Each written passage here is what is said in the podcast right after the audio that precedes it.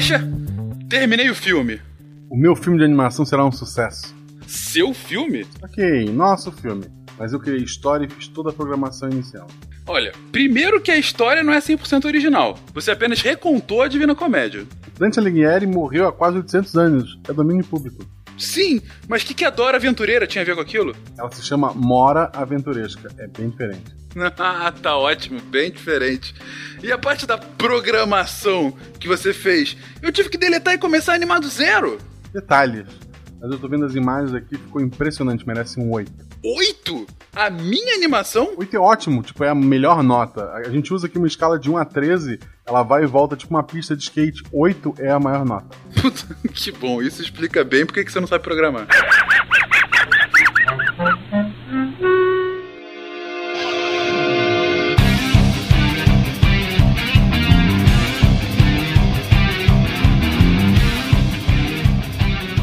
pessoas, aqui é Fernando Malto Fencas, diretamente de São Paulo, e Toy Story é modinha, Cassiopeia é rainha. Olha aí! justo, justo. De São Paulo, eu sou o Guilherme Albuque e levaram nove meses para me renderizar. Olha! Muito bom. Wala Wala, pessoal, aqui é o Pena, de São Paulo. E animação vem do latim anima, que significa alma. Vamos dar alma então para esses seres e brincar de Deus. Olha. Olha só, megalomania. Caramba, tá ficando, tá ficando tenso. É, aqui é o Danilo Gerardi, de São Paulo. E já diria Optimus Prime, tudo veio do cubo. Muito bom. Olá, pessoas! Aqui é a Jujuba de São Paulo e tudo começou com um rato. Não, pera. É... é enfim, vocês entenderam.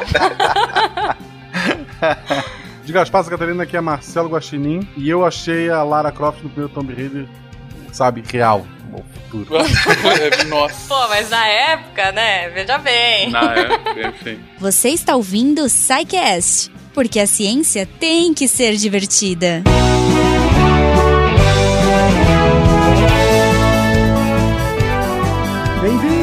a mais uma sessão de recadinhos do SciCast. Eu sou o Fencas. E eu sou a Jujuba. Fencas, tá tudo bem com você? Eu? Você tá gripado? Hum, é, na verdade, é, ah, deu um problema aqui no render. Sei, eu tô achando. Não, eu tô achando que isso aqui é. Tem alguma coisa errada aqui, cara. Esse Fenquinhas aí também deu um esquisito. jeito. Peraí, me fala uma coisa, você tem 3 metros de altura? Ah, não, não, não, não deu tempo, teve que fazer menor. Ah, fraude! Ah, não. Fraude! Descoberto. Gente, na verdade hoje eu tô aqui com o Guilherme no lugar do Fenquinhas. O Fenquinhas está viajando. Olha que delícia, ele está curtindo umas férias. E Fenquinhas falso. Mentira, Guilherme. Você é o senhor Enipix. Eu, eu gosto de chamar você de Enipix. Esse episódio, pessoal, é um episódio com um patrocínio. Yeah! É, muito legal. Pô, a gente gosta muito do SciCast, né? Todo, todo esse trabalho de anos, a credibilidade. Então a gente resolveu ah, fazer parte desse episódio e também é. de alguns projetos aí dentro do Deviante. Exato, exato. Não só fazer parte deste episódio, mas de próximos que virão. Então aguardem e confiem. Guilherme, conta um pouquinho pra gente da NPix, cara. Bom, a NPix é uma escola online de artes digitais. Lá você pode aprender 3D, motion graphics, efeitos visuais, maquete eletrônica, ilustração, pintura digital, tudo que envolve arte e tecnologia. A gente é uma escola completamente online. A gente está comemorando seis anos agora de, Olha de escola, só. então tudo isso faz parte aqui da- de- dessa comemoração. E a Uhum. gente já teve até agora mais de 2.400 alunos no Brasil e também espalhados aí pelo mundo. Cara, isso é muito legal, porque assim, o fato dela ser totalmente online, qualquer um pode fazer, tipo você, nosso ouvinte que está aí no Japão, do outro lado do mundo, você pode fazer. né? Você tem os seus horários livres. Exatamente. Inclusive, o país onde mais tem aluno fora do Brasil é no Japão. Caraca, foi um chute. que genial, É, é, muito é. bom, muito bom. Então, assim, gente, uma coisa que é muito legal é porque hoje eu sou dessa indústria, eu tenho uma paixão, né, por animação, por, por toda essa área digital. E então eu sou suspeita para falar, mas é uma área muito legal, é uma área que tem muito mercado aqui no Brasil. Se você gosta de filme, se você gosta de série, nesse episódio a gente spoiler para vocês, novelas nacionais também É tem mesmo. coisas digitais extremamente evoluídas aí, fiquei chocada de saber. Então, se você tá afim de entrar no mercado, se você tá afim de aprender coisas novas, que é sempre legal, a NPix é uma solução bacana. E, Guilherme, suponha, eu não manjo nada, não sei nada, meu, eu posso fazer? Ou eu tenho que ser Master Race, PC hacker, sei lá, pra fazer os cursos da NPix? Não, você pode fazer assim. Na verdade, nosso papel como escola é ensinar você. Então, os cursos são, foram todos pensados para eles funcionarem muito bem online. Eles não são gravações de aulas presenciais. A gente tem toda uma estrutura, a gente tem aulas que já estão pré-gravadas e você pode assistir ali com bastante flexibilidade. A gente tem videoconferências semanais com os professores, que são sempre es- professores ah, bastante experientes na área, né? Nenhum professor nosso tem menos de 8 anos na área. Pô, E demais. Você vai fazer exercício toda semana e todo exercício que você fizer, você vai mandar pro professor, o professor vai gravar um vídeo corrigindo seu exercício. Uhum. Então, é, a gente vai dar todo o suporte e você vai aprender.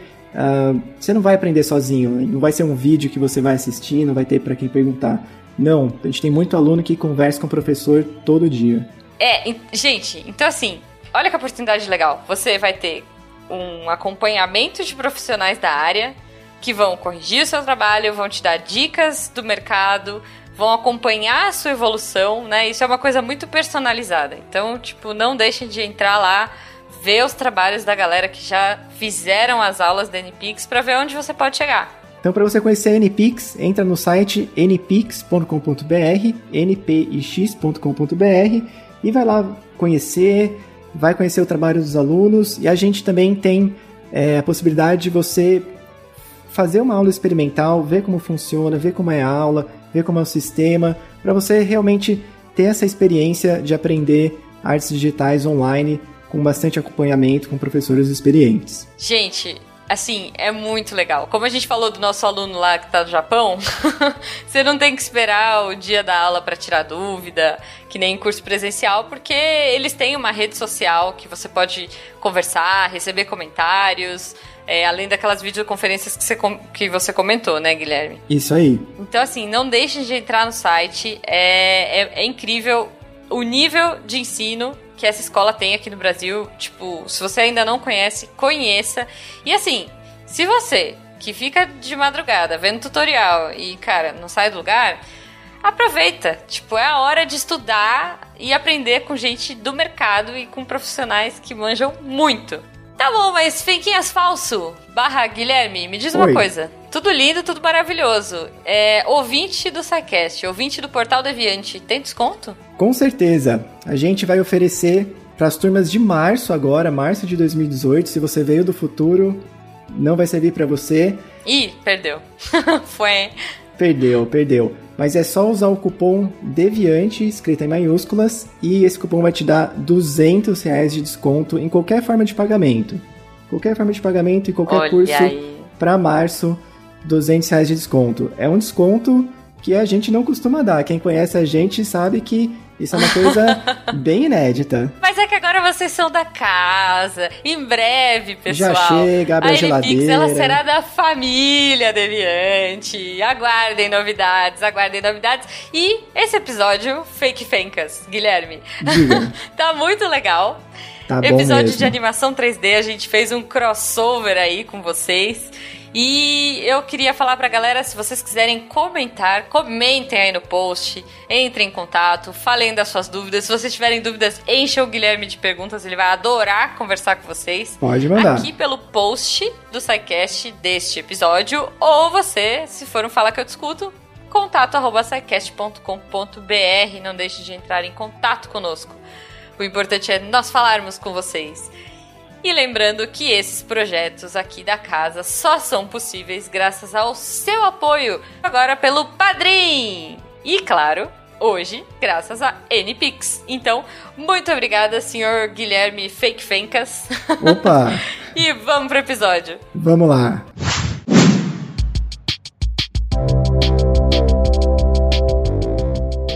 É por isso que eu estava motivado a participar do nascimento da computação gráfica.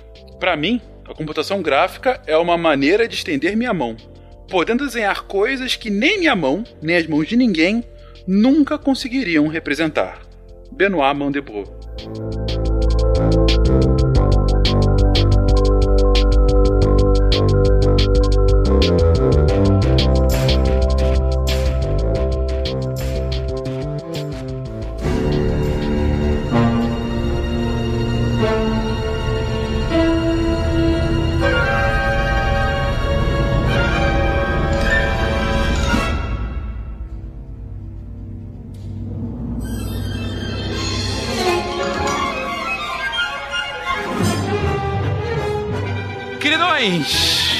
Hoje, hoje vamos para um assunto um pouco diferente, mas intimamente relacionado a um episódio recente que a gente teve de matemática sobre matrizes. No final do episódio de matrizes, a gente estava vendo sobre quais eram a utilidade, né? Como que a- as matrizes estão na nossa vida hoje. E a gente ficou por uns 10 minutos discutindo como as matrizes são utilizadas para animação gráfica, qual é a relação entre as duas. Pois bem, a galera curtiu tanto isso e a gente achou um assunto tão legal. E horas, a gente tem um cineasta barra físico na equipe. A gente tinha que aproveitar isso de alguma forma. Sim. Então a gente veio aqui pra falar sobre animação 3D, pra falar sobre a origem, o uso, a história e, é claro, como isso é utilizado pela ciência hoje em dia. Então vamos lá, gente. Antes de mais nada, a gente tá com dois convidados externos. Eu queria fazer uma breve apresentação de ambos pra galera não ficar aqui, ok, quem são essas pessoas estranhas. Oi, eu sou Marcelo Guaxinim. Ah, não. Oi, eu sou a somos parentes. Pessoa Não estranha. Guilherme, fale um pouquinho de si. Bom, eu sou o Guilherme, Guilherme Albuque, sou formado em cinema e desde sempre, sempre fui para a parte de pós-produção, computação gráfica. E dentro aí da parte de compu- computação gráfica, as minhas áreas de maior atuação são as partes de efeitos visuais e a parte de motion graphics, que é a parte que tem faz vinhetas, esse tipo de coisa. Belezinha. E também aqui, Danilo, por favor. Opa, sou Danilo Gerardi, trabalho como modelador 3D, freelance para as produtoras aqui de São Paulo, como Vetor Zero, Zombie Studios e outras aqui de São Paulo. Belezinha, gente. Então temos aqui especialistas, temos aqui de tudo nesse programa. E pra começar, e temos aqui uma grande entusiasta da animação, Jujuba, Sim. que é a maior conhecedora da Disney em todo mundo. Exato, fenquinhas, Ué. fenquinhas, um fato que Sim. talvez você não saiba, mas eu tive durante muitos anos um estúdio de produção 3D. E eu Olha trabalhei só. com animação 2D, olha só. Não, não- veio ao caso aqui, mas. Sim, a gente já 3D, trocou mas- super ideias aí, eu e Jujuba, nos bastidores aí. Sim, com certeza. A Antes gente, mesmo da gente cara, gravar SciCast, sei lá, a gente já, já ficava trocando É verdade. figurinha de animação. É verdade. Muito legal. Estamos cercados por pessoas dando carteiradas aqui hoje. Que beleza. A carteira de todo mundo tá no chão. A minha vez agora, É. eu vi a Wii 20 vezes com a, com a minha filha. Muito obrigado, agora. Muito bom, Um Guaxa. grande Ô, especialista. Fencas, eu posso já começar com uma, uma polêmica? Quer dizer, não é bem uma polêmica. Polêmica. Não é bem uma polêmica, mas uma Polêmica. dúvida que muita gente tem. Algum de vocês, eu esqueci o nome, falou que trabalha com efeitos visuais, né? Quem que foi? Uhum, o eu, Guilherme. É o, Guilherme. É o Guilherme, né? E aí muita gente não sabe a diferença entre efeitos especiais e efeitos visuais. É comum você ver a Oh. pessoa falando efeitos especiais quando na verdade é um efeito visual ou vice-versa. Então, de repente, é legal a gente começar explicando. Efeitos especiais são aqueles que você faz numa filmagem, preparando alguma. que, que pode ser tanto assim, um, um, um efeito que você quer causar. Então, eu vou fazer uma porta se abrir de uma maneira. Então, eu vou pôr um fiozinho ali para abrir uma porta no meio da filmagem, vai, vai uma explosão no meio do negócio. Tudo isso é efeito especial. Eu tô, tô fazendo um efeito que vai aparecer ali na minha película, no, no, meu, no meu filme, que tem que acontecer durante a filmagem. Mas muitos desses efeitos, eles vão ser preparados para você, na pós-produção, pós-produção, colocar uma outra camada por cima. A pós-produção, a, a, coisa que acontece depois da filmagem, que são efeitos que você adiciona, esses são efeitos visuais. Então, muitas vezes, eu vou fazer filmar num fundo verde, na pós-produção querer colocar naquele fundo verde um cenário todo diferente. Então, a filmagem no fundo verde é um efeito especial e a inserção da pós-produção, do cenário, tudo aquilo lá, a luminosidade que você vai colocar, tudo isso vai ser então efeito visual. Muito bom. É isso aí. Tanto que no Oscar o prêmio é de efeitos visuais, não de efeitos especiais. Sim. Uhum, Faz muito mais sentido. Entendi. Só complementando uma, uma coisa do efeitos visuais especiais, ficou muito claro para mim a diferença a primeira vez que eu tive que contratar alguém para fazer efeitos, ou melhor, fazer efeitos especiais num trabalho. Fui lá, fui atrás de uma pessoa, peguei indicações, contratei a pessoa e a pessoa chegou no site de filmagem para fazer os efeitos especiais. Precisava erguer uma atriz. E quando chegou, essa pessoa que chegou, na verdade, era um bombeiro. E ele fazia efeitos especiais no, no, no, tempo livre Sensacional. dele. Então é só, é só você saber assim: se precisa de bombeiro, se precisa de médico, precisa... efeitos especiais. se alguém sentar na frente do computador, efeitos visuais. Exato. Boa, se boa. precisa de colchão, cabos, tudo isso. Ninguém tá livre de um incêndio, né? Tá todo mundo ali pronto pra isso. Exatamente. Uma excelente descrição. Mas, gente, efeitos visuais, efeitos especiais, o ponto aqui da animação 3D é, qual a origem? Porque assim, a gente tem uh, alguns casts por aí de outros uh, programas, enfim, que falam sobre a origem do desenho animado na tela de cinema, ou enfim, em TVs depois, a origem de alguns desses estúdios, mas quando começa de fato o uso da animação 3D como algo recorrente no entretenimento? Fenquinhas, a gente tinha, é, a gente já tinha algumas coisas. Acho que né, nessa parada, já que a gente tá falando de efeitos visuais, a gente já tinha um pouco disso, na, pasmem, na década de 50. Então, assim, o Hitchcock, que era um cara super pra frente, e junto com seu amigo Soul Bass, que era um gênio designer incrível. Eles já criavam as aberturas dos filmes do Hitchcock, já tinham muitos efeitos ali, mas era tudo meio 2D ainda, né? A gente tem uma referência do corpo que cai, se você procurar no YouTube deve ter, enfim.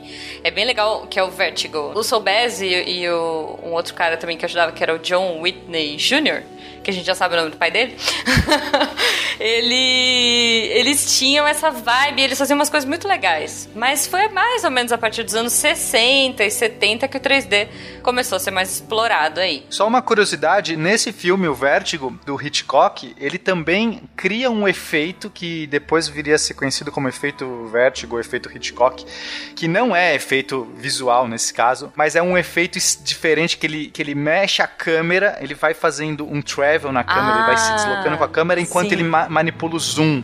E isso dá um efeito muito estranho, quer dizer, eu vou deix- depois deixar um link aqui porque é difícil descrever esse efeito, tá? Uhum. Mas é usado até hoje, né? Não, isso é super copiado, né? É, quando É. você quer causar uma sensação estranha, uma coisa se aproximando, mas ao mesmo tempo uma perspectiva que vai abrindo. Quando você quer causar uma vertigem. Quando você quer causar uma vertigem, por exemplo, né? Ou um super impacto, assim, sabe? Enfim, depois vocês Muito olham bom. aí. Então, o Hitchcock, ele era esse cara que experimentava muito, ele era muito técnico, e ele não ficou pra trás também na questão da animação dos efeitos digitais, né? Nos efeitos visuais. E, e é bom lembrar que o Chapolin voando com, com o aerolito, apesar de parecer muito realista, ele não é 3D, tá, gente?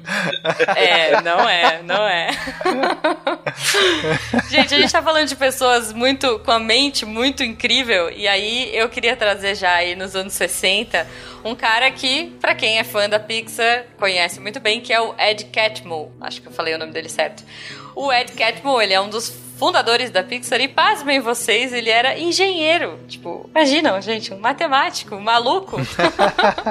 Então, assim, na época da faculdade ainda, isso aí, ó, eu quero. Isso o Pena vai me ajudar a explicar melhor. Mas, assim, na época da faculdade, esse cara é um amigo dele, o Fred Park, e, enfim, outros colegas, já começaram a explorar essa coisa do computador. Primeiro que, vamos lá, né, gente? Década de 60 e 70. Imagina o tempo que demorava pra fazer as coisas naquela telinha mequetrefe de fósforo verde. E, Nossa. sei lá, sem mouse, tipo. Não, o processamento também super assim. limitado, né? Era realmente, meu, dificílimo e os caras se enfiaram. Ele, se eu não me engano, ele fez uma reconstrução da mão dele 3D. Uhum. Ele é, digitalizou isso e conseguiu fazer uma mão se mexendo na tela, assim. Para ele fazer isso, primeiro ele teve que fazer um modelo físico da mão dele mesmo. Aí ele desenhou na mão vários polígonos. Então ele desenhava triângulozinhos, assim. Ele pegou essa mão, pintou ela com um monte de triângulos na superfície inteira dela, gerou pontos. E aí depois ele mapeou cada um desses pontos com uma espécie de um mouse 3D, um aparato que é difícil explicar, mas ele ia ponto a ponto marcando e pisava, pisava num pedal. E quando ele pisava no pedal, o computador registrava a posição daquele ponto exato. Então ele ia ma- mais ou menos com um lápis, só que ligado no computador, e ele ia marcando cada ponto. E aí nisso surgiu uma mão 3D. E aí ele foi mexendo aqueles polígonos e renderizou. É claro que é muito tosco hoje em dia, gente. Se você olha Sim, o videozinho, gente, tem, tem no Vimeo pra A mão vocês verem. entra, né? Os dedos entram dentro da É, mão, assim, é, tipo... é tosco, é bem óbvio, mas pra aquela época foi uma revolução. As pessoas viram uma mão se mexendo, assim, e, e parecia uma mão, mesmo que tosca. Sim. Não, o mais maluco pra mim, ó, gente, isso foi em 72. O mais maluco pra mim é o cara usar algoritmo pra fazer, porque não é, hoje em dia, os meninos podem até, né, Guilherme e Danilo podem até me, me corrigir aí. Cara, é mamão com açúcar. Você bota, tudo bem, você faz o rigging, você põe o esqueleto, mas a partir do momento que o negócio tá pronto, cara, você vai mexendo umas alavancas e, tipo, sei lá, o dedinho fecha, o outro dedo fecha, a mão inteira fecha. então, assim, os caras fizeram isso com matemática. Como? Como? É bem impressionante mesmo. E todas essas técnicas que, que ele usou nesse experimento são basicamente as mesmas que a gente usa até hoje. A grande diferença foi a forma como ele, ele fez um modelo de gesso, pintou os pontos e usou esse equipamento, né, essa caneta 3D com pedal para passar isso pro 3D. Isso a gente não faz, né? Porque isso veio de uma necessidade porque não existiam nem os softwares para fazer o 3D e nem uma interface que ajudasse a fazer, por exemplo. Como que você vai modelar sem um mouse, né? É bem difícil. Tirando isso, foi realmente o berço. É basicamente o que se usa até hoje. Que legal. Cara, Cara, na boa, eu tô vendo aqui o videozinho, vai estar no post. Gente, pra 1972, isso aqui é sensacional. Sim, é muito Sério legal. impressionante, mesmo, cara. É muito bom. É muito boa a qualidade disso. É, é, gente, 72. A gente tá falando de quase 50 anos o negócio, entendeu? Sim, não, é muito legal. Puta, assim, É muito. Nessa época, e, e- e, assim, claro, eles ainda preencheram o modelo, né? Deixaram o modelo, tipo, com carinha, com aspecto de, entre aspas, aí vai, vamos lembrar da Lara Croft, com aspecto de pele e tudo mais, né? Exatamente. Mas assim, Exatamente. nessa época eles começaram a explorar um pouquinho ali, década de 70, o que que tinha mais? O que o, a gente chama de wireframe. Que era, na verdade, tipo, aparecia em filmes, sei lá, Star Wars teve, o George Lucas, ele Se mostrou... vocês lembrarem do os- Star Wars, aquela Estrela da Morte que aparece, que eles giram a Estrela da Morte, o modelo da Estrela da Morte, assim, na tela. Não, é tipo aquele plano, vamos entrar aqui e apertar esse botão que destrói tudo. tipo, Isso, é. Aí tem a Estrela da Morte girando, aí você vê o wireframe, que seria só como se fosse um esqueleto dela, né? Um liga-pontos. É uma Estrela da Morte feita em liga-pontos. Então você só tem um monte de de... arame, de- né? Como se fosse... arames ligando e forma um contorno ali. Não tem preenchimento, não tem, não tem uma gordura ali pra preencher. Até porque eu imagino que nessa época o processamento era muito demorado. Imagino quanto tempo esses alunos aí da universidade, né? Então, alunos da década de 70 faziam esses preenchimentos e dev- devia demorar semanas, tipo TCC. Começa agora, meu filho, ano que vem você terminou a sua mãozinha fechando, né? Então, na verdade, o maior problema aí são os algoritmos pra preencher, porque você não, você não desenha todos os pixels, né? Quando você tá Uhum. modelando, você coloca alguns pixels e aí existe um processo de interpolação, que é isso, que você tem dois pontos específicos e você quer preencher o meio do caminho. Isso você não faz, isso é feito por um computador, você escolhe os tipos de, de, de interpolação que você tem, a gente tem vários tipos matemáticos, modelos matemáticos para fazer isso, mas o grande problema não é que os modelos não existiam na época, até existiam, mas o processamento para você fazer isso, você realmente conseguir computador processar todas essas interpolações era muito pesado, então era mais fácil os caras ficarem no wireframe mesmo para visualizar as coisas. E é engraçado, já que foi citado Star Wars, que o, o mundo deles é completamente o oposto do nosso. Lá eles inventaram o 3D e não inventaram o 2D. Porque toda ligação é um holograma. Imagina toda vez que alguém te ligar, tem uma versão sua é, em pé com o que você estiver vestindo pra pessoa olhar. é assustador esse mundo. É um pouco assustador mesmo. Mas, gente, esse uso de 3D, a Jujuba comentou agora que tinha gente de, que fazia lá os seus, os seus trabalhos de final de curso com relação a isso, ficava um ano todo na academia. Já era, já tinha algum uso para fins científicos? Claro, o a próprio desenvolvimento já é um fim em si mesmo. Mas eu digo, é, já era utilizado como ferramental para outras disciplinas da ciência? Ah, a gente tem. Desde que você consegue. Surge essa possibilidade de você modelar alguma coisa e, e, simular alguma coisa, os cientistas já querem se apropriar disso. Principalmente quando a gente vai para o mundo do muito pequeno. Porque eu vou. A gente já tinha uma ideia de como era o átomo, como era o elétron, como as coisas orbitavam, já tinha toda uma teoria quântica bem estabelecida, mas a gente não conseguia ver essas coisas, a gente só conseguia fazer conta. Era difícil você entender os processos só na conta. O visual ajuda muito. Pô, então nesse momento que você consegue ter esse início da animação 3D e a gente consegue simular, colocar essas moléculas, colocar átomos, colocar elétrons girando, essas interações e ver isso acontecendo, nossa, abriu um, um campo uma, é, enorme. Então isso vai acompanhar a ciência, a, a modelagem, a animação, a simulação, que são todas coisas interligadas. Todas essas palavras ali dentro da, da quando a gente está falando de, de uso de computador para ciências, tudo isso aqui está interligado. Você modela alguma coisa, você coloca regras nessa coisa, você gera uma simulação dessa coisa, você anima, você vê movimento dessa coisa, isso vai acompanhar a ciência a partir desse momento até hoje. Isso é largamente usado. Todos os ramos da ciência hoje usam de alguma maneira computadores, simulações e animações. Aí, Fencas, eu acho que a gente já podia entrar nos anos 80 e 90, porque aí a gente já começa um desenvolvimento mais legal. Vários países já começam começam a se desenvolver, né, tanto em softwares para isso, mas principalmente no hardware. Porque aí, cara, os caras começam a pegar pesado, assim, sei lá, e, e os meninos podem me corrigir, mas assim, rolavam servidores para calcular um negócio que eram tipo quarteirões, sabe? Era uma loucura, assim. Porque começou uma corrida de desenvolvimento mesmo, para tornar isso cada vez mais realista. A gente tem aí, sei lá, o Tron, em 1984, vou puxar a sardinha, né? Da Disney, que ainda não tava lá, mas, cara, ele misturava. Não, mas 3D. é um marco. Tron, Tron já é um marco. Exato. Já, já, é algo que você olha e fala assim, ok, isso vai para algum caminho. Porque o problema era, será que isso dá, sabe, dá para fazer alguma coisa que, que, é, né? que vai para algum lugar ou vai ficar só nessa brincadeira? Eles não sabiam. São duas perguntas. Assim, ok, será que isso vai para algum caminho? A segunda é, por que neon?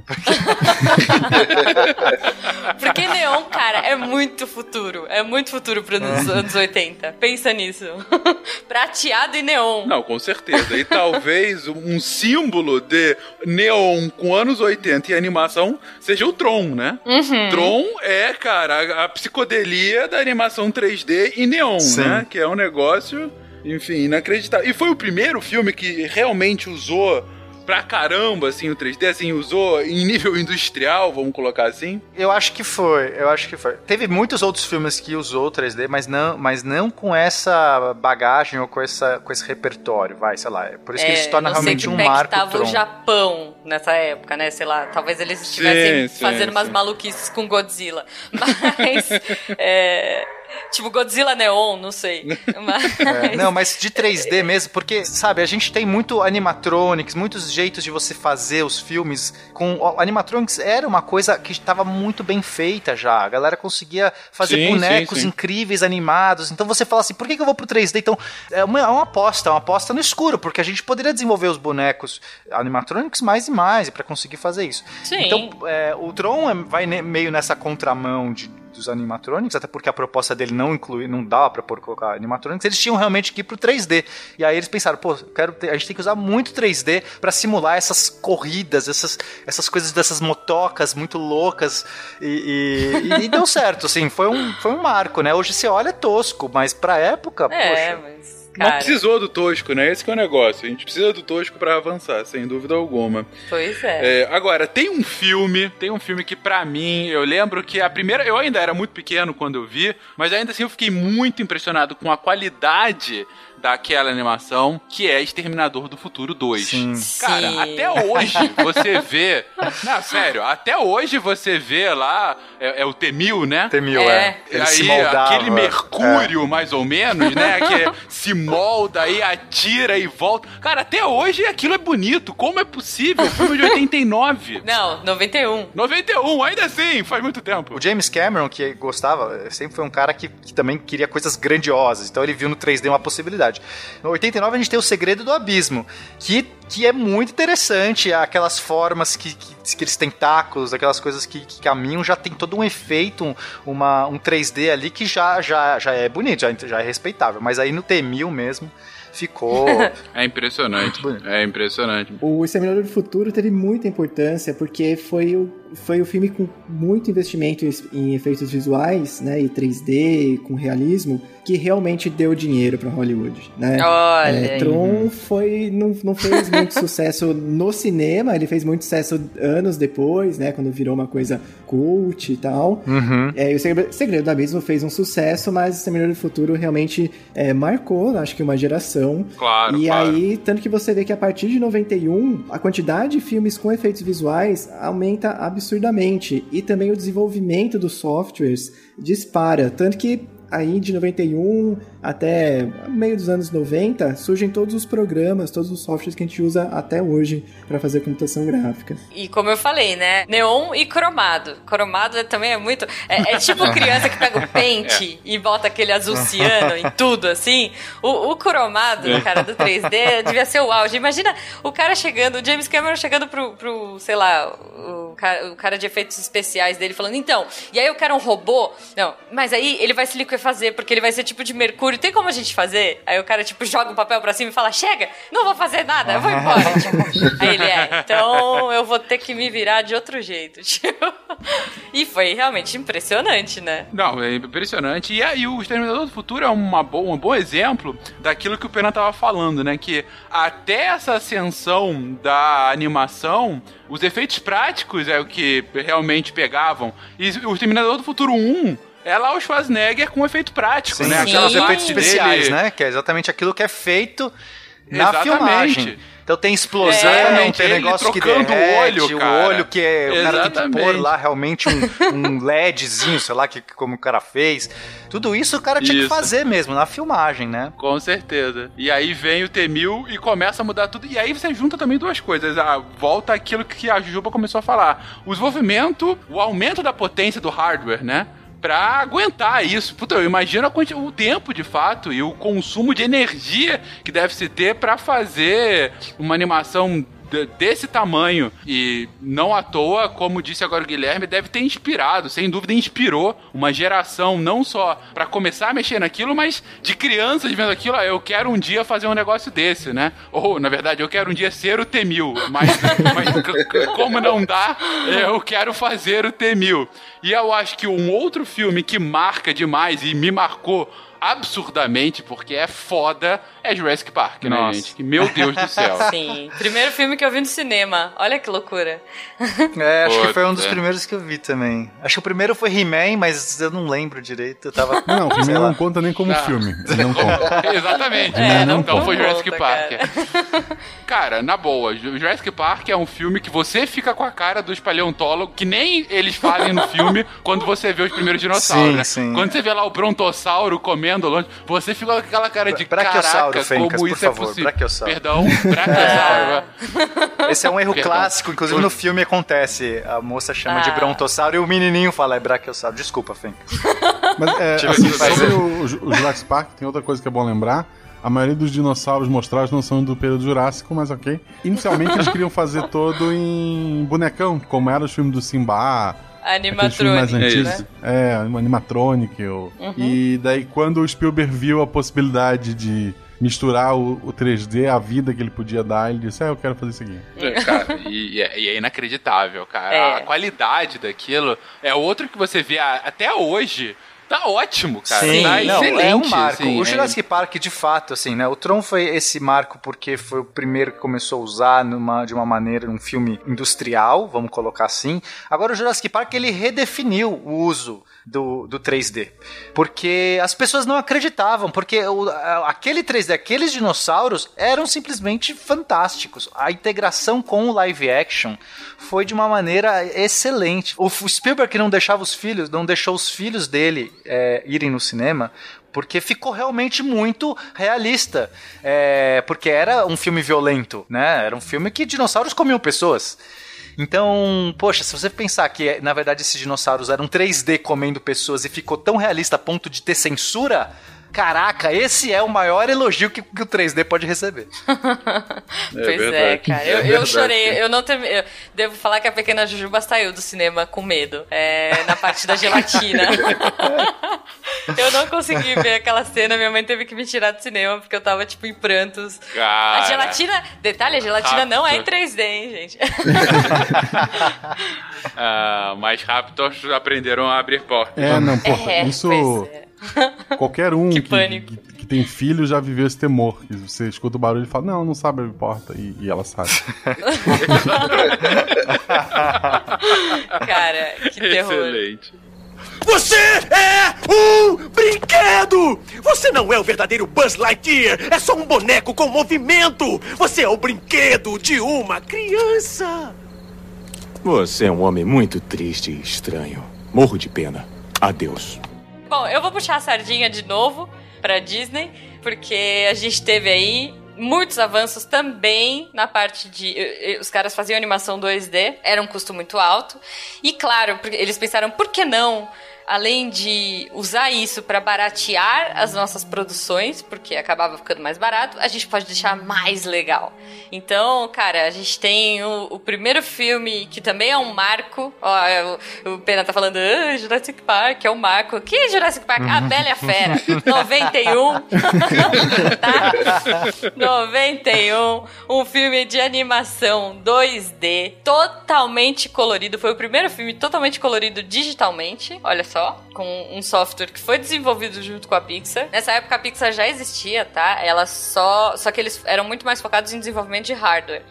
E por debaixo dos panos eles estavam ali, claro, estudando animação 3D, né? Estudando já esse desenvolvimento 3D, mas ainda eles davam muito suporte para Disney em soluções digitais aí. Então, A Bela Fera foi o primeiro filme colorido digitalmente, foi o primeiro que usou 3D integrado, né? 2D e 3D juntos, que é aquela cena do baile, se vocês assistiram, se vocês lembram, uhum. aquele traveling, né? Aquele passeio que a câmera dá é, ele foi todo feito em é, 3D. Bem bonito mesmo. E era impressionante. Imagina fazer aquilo na mão. Tem um maluco, se não me engano, ele é eu não sei se ele é da Inglaterra, que ele faz tudo. Ele é tipo um cara muito louco. Ele era tipo, ele se autodenominava o rival do Disney e ele queria fazer tudo à mão, tudo frame a frame. Ele era muito louco.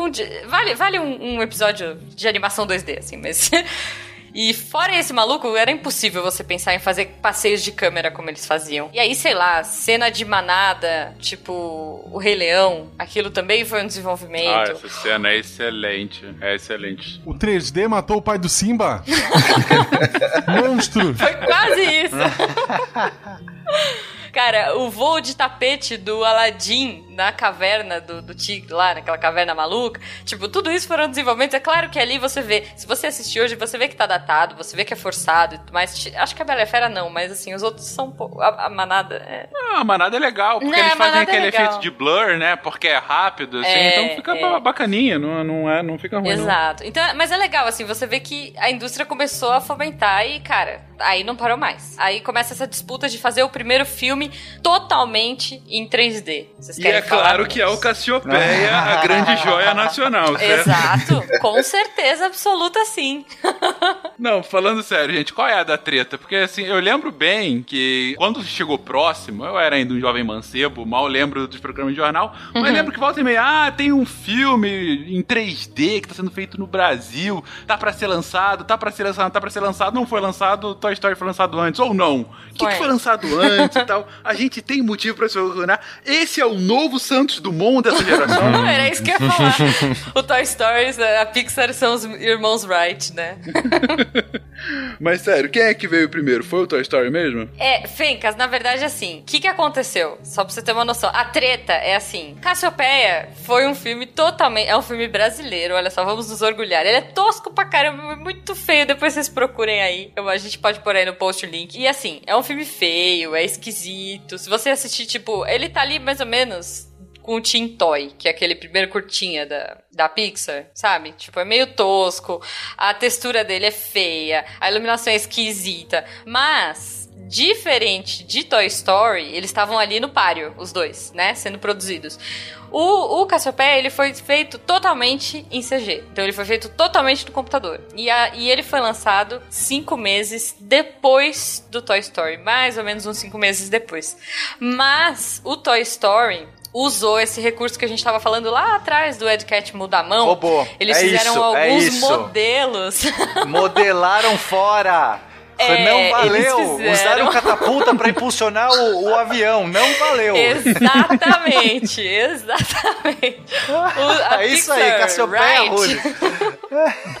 É, a Pixar usou alguns modelos de argila e escaneou digitalmente. Então, assim, fica nessa treta. E aí, cara, coloquem aí no post o que vocês acham dessa briga, assim. Mas temos Cassiopeia. orgulho de dizer que Cassiopeia é feio, mas é 100% brasileiro. É feio, É mas feio, é mas é nosso. É feio, mas é isso, nosso. Ju. 14 bichos voava de ré, mas é nosso. É isso aí. Mas independente disso, estourou. Toy Story foi um puta sucesso, né? Enfim, a história é excelente também, né? E depois foi só melhorando com o 2 e o 3. E também aí começou a enxurrada de produções em 3D, né? Sim, sim, é. A gente teve. O Toy Story, ele foi um, um ataque de oportunidade também, né? O fato de você usar brinquedos que tinham aquela cara. Eles não conseguiam, na época, deixar as coisas com uma cara muito realista. Então, qual é a melhor solução? Tipo, ficava tudo meio com uma cara de plástico, com uma cara de brinquedo. Então, tipo. Bonecão. Vamos, bonecão. vamos fazer brinquedo, cara. Então vamos fazer um filme com brinquedos, né? E, e é, foi impressionante. E assim, a Pixar, a partir daí, cara, não parou mais. Assim, eles vieram com su- sucesso atrás de sucesso nesse começo. O começo deles é muito impressionante, né? A gente tem o Toy Story, que foi incrível. A gente veio com Vida de Inseto depois, ah, tecnologias desenvolvidas assim de água. Não, não, é mas peraí, muito peraí, legal. peraí, peraí, peraí. Vida de inseto ou formiguinha Z? Essa é uma outra pela- polêmica. Vida de inseto. Polêmica, polêmica. Os dois saíram juntos ali, meio que Foi. tinha um tema parecido. Será que ro- ro- rolou muito essa coisa de um saber do projeto do outro e. Ah, não, vamos fazer um negócio de inseto, vamos fazer também. Será? Ou foi só. Cara, É uma Sem querer. história muito Beijo, mal vídeo contada. brinquedo, né? Depois a gente vai falar um pouquinho de mercado nacional, mas assim, do mercado internacional rolou muito. É, eu acho que sim, pena. Eu acho que. Até porque às vezes, o que que rolava? Essas produções, pra fazer um filme desse, gente, não é um negócio fácil. Você vê um filme saindo por ano, você acha que é fácil. Não, você demora em média uns 5 anos pra produzir um filme desses. Então, assim, eles já estavam engatilhando uma produção na outra. E às vezes equipes saíam de um lugar e iam pro outro. É a festa da cadeira de, de, de estúdio, Nossa, sabe? é verdade, né? É difícil manter sigilo com, sei lá, 500 pessoas na, na cadeia toda. Exato. Então, assim, com certeza, Formiguinhas, é, eu acho que foi ali meio na onda, sabe? Tipo, a Pixar mandou bem no primeiro, o segundo vai ser de Formiga, vamos fazer também. Abordagens completamente diferentes. Eu gosto dos dois filmes, apesar de, da, né, de Formiguinhas eu achar mais feio. é, a história é muito legal, a história é muito boa. Não, mas eu gosto mais da história do Formiguinhas. É, é- é mais adulto, eu acho, Formiguinhas. É, Sim. A história é bem mais séria, né? assim. Sim, não, e eles têm um lance impressionante que é, é, trabalhar com muitos modelos juntos, né? Tipo, na hora que aquelas formiguinhas começam a subir assim e fazer, tipo, uma ponte, Sim, eu não é lembro o que que era verdade. assim. É, é impressionante. Imagina quantos meses os caras demoraram pra render aquela cena, né? Mas. É. Mas assim, é, é legal. Eles foram nesse desenvolvimento e cada. O legal do 3D é que ele é muito dinâmico. Então, a cada filme, a cada coisa que você vem, eles iam estudando coisas novas. A Pixar era. Ela é pioneira, enfim. Não tem nem o que falar, né? A gente teve Monstros S.A. que veio na sequência com pelo, que, gente, era uma coisa impensada você trazer um bicho peludo daquele jeito, com mancha marrom, que né? é o nome mancha do cara? O roxa. Sully, e- né? É o Sully, É, é. o, é o Sully todo com pelo que, mo que, que bate vento, que ele se mexe. Aquilo foi Exato. realmente Ele é o único peludo ali, né? Assim, tipo, mas que aparece É, mais. gastou todos os computadores pra renderizar o pelo do Sully. Isso, isso. Tanto que o amigo dele é um olho gigante, né? Tipo, esse cheio de pelo, vão fazer o outro com nada. É um olho só, com Baixinho e duas pernas. verde É Exatamente. isso, cara. É, tipo, até é um um dos primeiros exercícios de animação que você faz é tipo um bicho parecido com, com o Mike, né? Que é tipo só perninha, Mike uma Wazowski. bolinha com perninha ali, né? Que é tipo o princípio básico de animação. Enfim, a cada filme a gente vem desenvolvendo mais. É, Procurando Nemo, com Fundo do Mar, Os Incríveis. Ratatouille trouxe é, um desenvolvimento incrível de massa, isso é legal, não sei se vocês já viram. Pra quem curte making off, e aí eu não sei se você já viu, Pena. No making off do Ratatouille, eles começaram a desenvolver ah, o processo de squash stretch, né, que é um dos conceitos de animação, automático. Uhum. Então, tipo, se eles jogavam o ra- o ratinho de uma altura X, eles borrachava e calculava automático. Aham, colocaram dinâmica ali, né? Exatamente. Foi um dos primeiros filmes a estudar essa dinâmica automática. Isso é muito impressionante, assim. E falando aí do desenvolvimento que a Pixar teve em cada um dos filmes, e falando aí também da dança das cadeiras no mercado, tem uma coisa que, que é um pouco escondida, assim. A Pixar, ela tinha um renderizador, né, um programa que pegava esse, esse wireframe e transformava nas imagens bonitas, com cálculo de luz, reflexo, e as outras empresas da, da área que faziam os outros filmes, como a DreamWorks e a LM, todo esse pessoal, não conseguiu desenvolver no mesmo ritmo da Pixar, mesmo porque a Pixar estava desenvolvendo isso desde os anos 80. Então, todo mundo usava o software da Pixar. Mesmo, talvez, formiguinhas, no fim do dia, o cheque ia pra Pixar. Isso aconteceu por muito tempo, até mais ou menos uns 5 anos atrás, que foi desenvolvido um outro renderizador aí muito bom para efeitos visuais, que aí agora o cheque vai pra Sony. Ah, qual é o nome desse outro? O novo chama Arnold. Na verdade, não é mais da Sony. Ah, o já, Arnold. já. O cheque vai pra outro lugar agora já.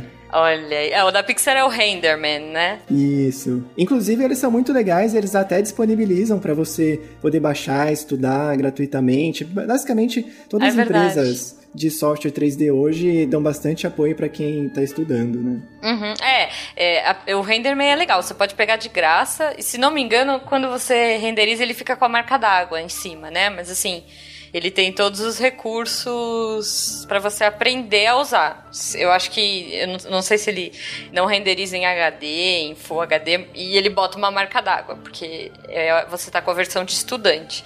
Mas você consegue estudar e aprender tudo por essa licença de estudante gratuita aí. É bem legal. Pra quem tiver interesse, pra quem quiser aprender, é muito bacana. Bom, e vários mais filmes. Uma coisa que eu tô achando interessante é um pouquinho essa evolução que você comentou agora há pouco, Ju, que Toy Story é um filme que é baseado em brinquedos justamente porque seres humanos eram mais difíceis, então, enfim, você quase não tem nenhum humano no primeiro Toy Story, né? Às vezes o Andy aparece, a mãe dele, mas quase nada. Ai, gente, eles são muito feios. Sério. Então, segundo filme são insetos, o terceiro filme são monstros, e aí você tem a Boo que aparece, mas também é bem pouquinho aqui e ali. Você tem Procurando Nemo, que são peixes. Então você vai ter o primeiro filme com humanos mesmo estrelando, são os incríveis lá, né? E ainda meio cartoon, né? É um filme bem estilizado, que é um, um cartoon que acabou sendo meio que o estilo da Pixar, o estilo dos humanos da Pixar, né? Mas de qualquer forma, faz sentido isso de ter demorado tanto pros humanos. É realmente mais complexo uma animação ah, humana, né? Tem a questão do Vale da Estranheza, né? Que a gente, a gente bate o olho é e não. isso que eu ia falar. O ser humano, a gente tá muito treinado a ver. A gente passou a vida toda vendo seres humanos, exceto se você morou na caverna.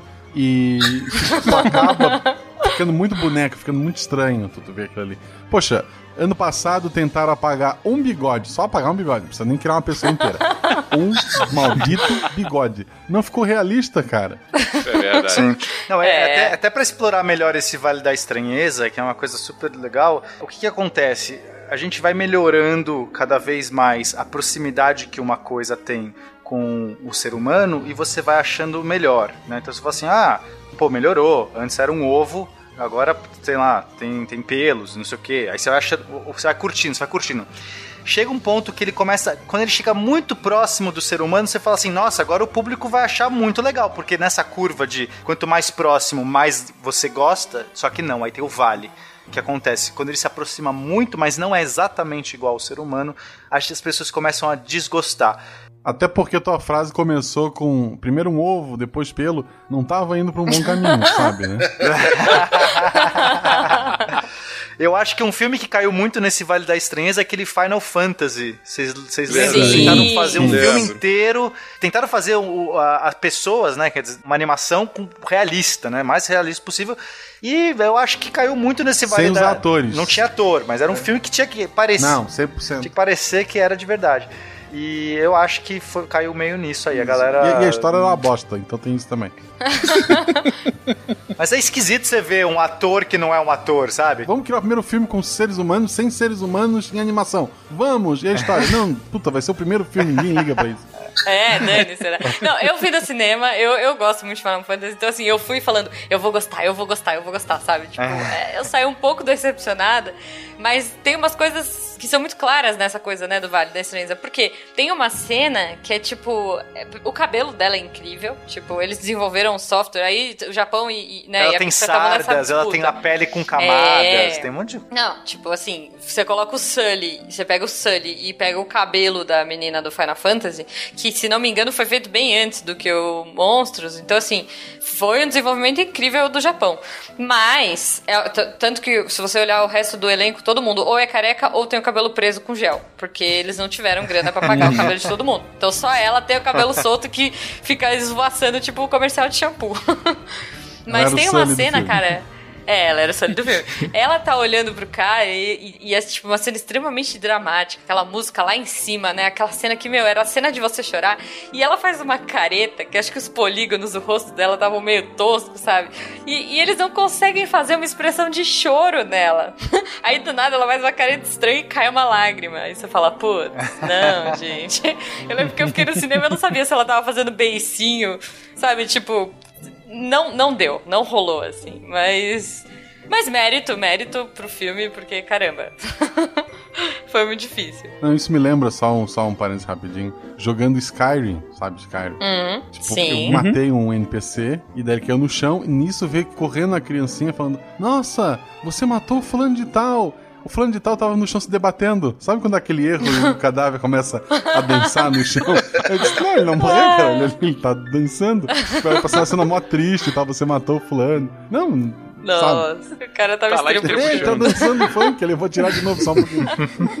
Uma das explicações que o pessoal dá por que tem o Vale da Estranheza é que a gente tem um mecanismo de segurança para que quando alguma coisa tenta se passar por, uma, por algo que, que é real, mas não é real, a gente quer descobrir, né? Como Aliens. se fosse um impostor. Então, se o negócio é Olha. claramente diferente de ser humano, você acha bonitinho, ah, que legal, não tem problema, ah, que, pô, massa. Uhum. Mas quando ele está perigosamente perto, mas não chegou lá, a gente tende a achar que aquilo é bizarro, do tipo, nossa, isso poderia estar me enganando, porque isso não é o ser humano. Então eu acho que tem um Olha. pouco esse, desse aspecto, assim, de, de, de segurança. É um mecanismo evolutivo contra alienígenas, é isso que eu tô dizendo. Exatamente, contra alienígenas. Muito bom, Contra muito bom. é, replicantes. O que me lembra, porque eu sou a louca dos making offs, no Procurando Nemo, os caras eles foram estudando, estudando, estudando, né? Como fazer um fundo do mar perfeito. E eles fazem, é, eles mostram assim a comparação da gravação que eles tinham e do, do mar que eles fizeram em 3D, você não consegue diferenciar de tão perfeito que ficou. É impressionante. Aí eles falaram, só que aí a gente viu que não, não, não era muito caminho. Que se a gente fosse fazer um, um filme extremamente realista, não ia ter apelo com as crianças. Então a gente resolveu mudar tudo. E aí, se você vê o making off, é muito legal. Porque você vê o, o processo de, tipo, cartoonização do fundo do mar que os caras conseguiram. E aí, se você compara o, o- esse filme com aquele do peixe, que é o Will Smith, ou sei lá quem, que é, tipo, insuportável. Vocês sabem qual que eu tô falando? Eu não, sei. não lembro o nome Smith agora. a cara. Angelina Jolie, é uma bosta. É, é, então, O que eles tentaram Espanta-Tubarões, ficar é mais. aquele? O Espanta-Tubarões, isso. caraca, é muito ruim, é muito Peixe tem a cara do Will. Smith. E, tipo, É, É, então. o que ainda é E, melhor tipo, do que um não, peixe gente. realista, né? Imagina a gente fazer um peixe extremamente realista e contar aquela mesma história do Procurando Nemo. É, É, então, imagina, só naquele comecinho ali você ia ficar mal, né? E ele não ia conseguir passar toda a carga dramática que ele passa na animação, o olhinho. Esse é outro exemplo de, de também dois filmes com a mesma temática saindo juntos, não foi? Eles são é, meio contemporâneos. Foi, foi, foi mais ou Olha menos aí, perto, mais é. um. Direto, Então, cara. é Os caras não têm que saiu, criatividade, né? X9. Um fica olhando o outro. O que os caras estão fazendo? Eu tô fazendo fundo do mar. Então, nossa, vamos fazer um filme de fundo do mar. Deve ser meio idiota. Beijo, vídeo brinquedo. Mais uma vez. Se vocês não sabem, se vocês não conhecem, gente, eu fico zoando beijo, vídeo brinquedo, porque assim, quando eles anunciavam lá fora, tipo, a Pixar vai lançar um filme com rato. Tem uma produtora aqui no Brasil que eles corriam, cara. E assim, eu não sei quem trabalha na vídeo brinquedo, eu bato palma, assim, eu acho muito impressionante. Eles inventavam uma história qualquer, tipo, botavam lá os modelos tudo feio, tudo esquisito e lançavam meio que junto. Então, tipo, ia pro cinema Ratatouille, eles lançavam Ratatoing, sabe? E a, a, tipo, 19 reais no camelô, 19 reais na- nas lojas americanas. E, tipo, aquela galera desavisada ia lá e comprava, sabe? Tipo, ah, é pro meu filho, é pro meu neto, vai, vai a mesma coisa. Tipo. E os caras, eles têm uma indústria gigantesca no Brasil. Se você Sim. olhar o, o repertório do vídeo brinquedo, cara, é, todos os filmes da Pixar, tipo assim, carros, carrinhos, ratos, Ratatouille, tipo, todo filme que a Pixar anunciava, a, a videobrinquedo já lançava, sei lá, uma semana antes do cinema, tava lá na- nas bancas já pra vender, sabe? Com valor extremamente acessível. Então, mérito pros Ju, caras. só sei que eu.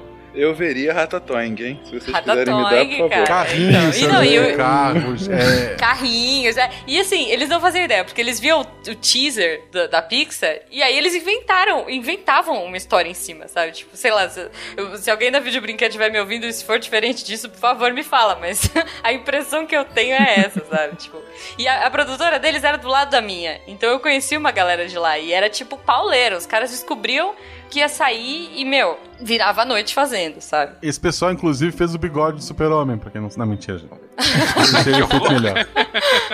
Não, é, acho que só pra gente terminar essa parte de cinema, né? A gente veio desenvolvendo, desenvolvendo, super legal e tal. A Pixar aí, a Disney, a princípio, fazia só 2D. Depois ela começou a entrar nesse páreo pra brigar, né? Pra, pra, pra tentar entrar no mercado, porque todo mundo fala, ai, mas é Disney Pixar. Tipo, não, não é, gente. São dois estúdios diferentes e eles tretam até hoje. É tipo, a galera vestiu a camisa e, apesar de ser uma empresa só, são equipes diferentes competindo. O que pra gente é ótimo, porque a gente só tem filmes melhores, mas pros caras é tipo, lançavam filmes, você pode ver, tanto que teve épocas que a gente teve um filme da Disney e um filme da Pixar concorrendo, né, ao Oscar. Mas os caras erraram muito feio. A Disney começou com dinossauro, que é horrível. Chicken Little é horrível. Família o bom do Futuro dinossauro ninguém é liga. muito ruim. Não, o bom dinossauro, levei minha o bom dinossauro é da Deus. Pixar. O, o bom dinossauro é da Pixar. Eu tô é falando de Meu Deus, dinossauro. decepção. aquele velhão que é, é dublado pela. por aquela. Como é que é o nome dela? Da Abby, uma da- das dinossauras lá é a Abby Camargo. Lembra disso? É Faz, velho. faz sentido. Não, não lembro, mas faz todo sentido. É, a Abby Camargo e uma Só um- outra atriz só um também que era velhinha. Eu e Jujuba assistimos o Bom Dinossauro numa Comic Con, usando aí métodos, métodos incríveis aí. Incríveis, incríveis. Vamos deixar assim. Métodos incríveis, entendam pena entrando em lugares que ele não deveria entrar. Meu Fencas, Mas- pô, a gente tá em rede nacional, Fencas. Modera aí, modere seu linguajar. Bipa isso! Antes que o Pena e a Jujuba sejam presos, eu queria lembrar vocês, fazer um catinho, aproveitar que a Jujuba tá aqui. Opa. Em 2017, lá acho que foi no Dia da Mulher, se não me engano, a gente fez o Missangas 30 sobre princesas Disney. A gente falou de princesas Disney. Uhum. E a nossa convidada Sim. É uma menina, Natália, que ela animou, entre outras coisas, ela participou da animação Moana. Peraí, Guaxa. A nossa convidada é uma menina Natália? Isso. Que, Não, que uma, é menina, Natália? vírgula. A Natália. Ah, tá. Ela era animadora E da Natália Moana. também. Ela, ela, Natália, menina. E É, Natália ela também era era Natália. Que interessante. Ela trabalhou na animação Moana. Hoje ela já tem, tem, tem outros, mais, outros projetos lá. Ela tá em outra produtora. é, tá- que- É. Outra produtora, quer ver? Ela tá em um outro grande estúdio fazendo um outro grande longa. Mas ainda não, não, não anunciado aí. Ela comenta algumas coisas lá no, no, episódio. Ela tem outros podcasts por aí que ela fala até mais coisa, mas eu vou divulgar o nosso e é isso que a gente faz. Uhum. Então, no Sanders 30, vamos botar aqui no post. É, é muito legal. Então, assim, procurem saber mais de animação. Cara, a gente, se deixar, eu acho que é um episódio inteiro disso, mas a gente tem muita, muita água para rolar, porque assim, ah, poxa, é muito legal. Só falando da parte que a Disney acertou, né? A Disney fez Enrolados, que é muito bom. É, e aí foi um marco pra Disney e que deixou a Pixar ferrada, porque os caras mandaram muito bem na animação. Foi, a animação desse ano ganhou da animação é, não lembro se ganhou como melhor filme. Tipo, não ganhou o Oscar, mas assim. E mais do que isso, né, Jô? Enrolados vai ser o filme que vai ter a dublagem do próximo presidente do Brasil. Deus me Verdade, mas olha que marco, estraga, gente. O que estraga o filme não é o Luciano Huck dublar, dublar o, o mocinho. é a Angélica não dublar a Rapunzel. Nossa senhora. Cara, que tristeza, é. que tristeza. Não, é, a gente tem uma produção grande, a, a, Disney aprendeu, acho que a partir de Enrolados a Disney aprendeu e agora ela compete muito bem com a Pixar. E a Pixar também deu uma viajada. E o Bom Dinossauro é ruim, né? Mas. Muito. É, acho que eles. Muito. A minha filha chorou o filme todo. Muito ruim. É, ela ficou perguntando então, onde estava é, o pai é... do dinossauro. disse, ele vai aparecer. É impecável, é impecável. A parte não, de. Não, não. Não, a parte geo geológica, sabe? Rios, a água, simulação, meu, matinho, é incrível. Mas os personagens e a história em é. E, enfim, Frozen, não preciso falar de Frozen, né, gente? Let It Go tá na cabeça de todo mundo. Vamos pôr a foto aí do, do Quasha e do Tarek no post pra vocês, pra quem tá com saudade acho que deveria ser a capa do episódio, inclusive. Olha, eu, eu voto. Eu voto pra que sim, hein? Eu voto que não. E como a gente falou, Moana, né? Moana. Cara, que impressionante, assim. É legal a gente ver essa coisa de expressão no olhar, de como os caras evoluíram sem cair nesse vale da estranheza. Você chora junto. Você se emociona junto com um negócio que não existe, gente. Isso é impressionante. Como produzir um negócio desses, né? Sim, eles acharam uma fórmula justamente que é verossímil o suficiente. Claro, você sabe que é animação, mas que ainda assim passa toda a emoção de fato. E é lindo. Sendo, cara, uma das coisas que eu lembro que eu achei muito foda de, uma, de um filme totalmente de animação não foi nem Enrolados, foi aquele Brave quando Sim. o cabelo da, da Mérida, Isso. né? É. Sim. Puta, quando você vê aquele cabelo que tem vida própria, sabe? Meu Deus, é sensacional. Os caras é, acertaram em cheio com aquilo.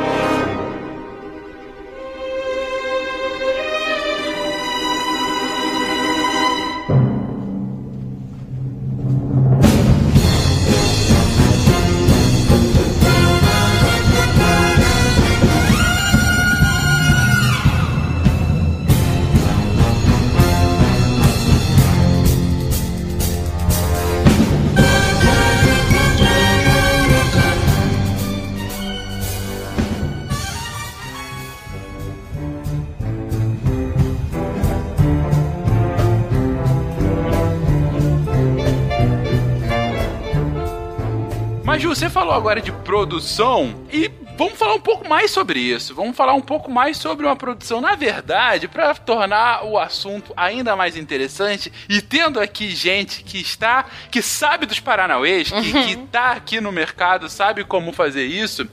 Gente, eu tenho aqui uma ideia, uma ideia espetacular de um filme. É um filme de um jovem, um jovem garoto, um garoto excessivamente triste que tinha um apreço inexplicável por beterrabas.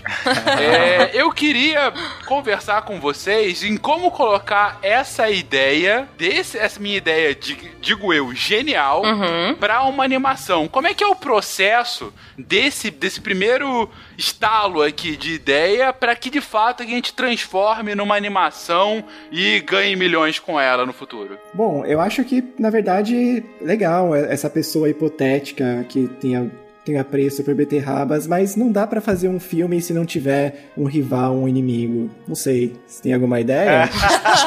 agora, agora é hora de colocar. olha aí, colocar. olha aí. Eu acho que como é uma animação, o inimigo tem que ser uma coisa mais homorfizada, né?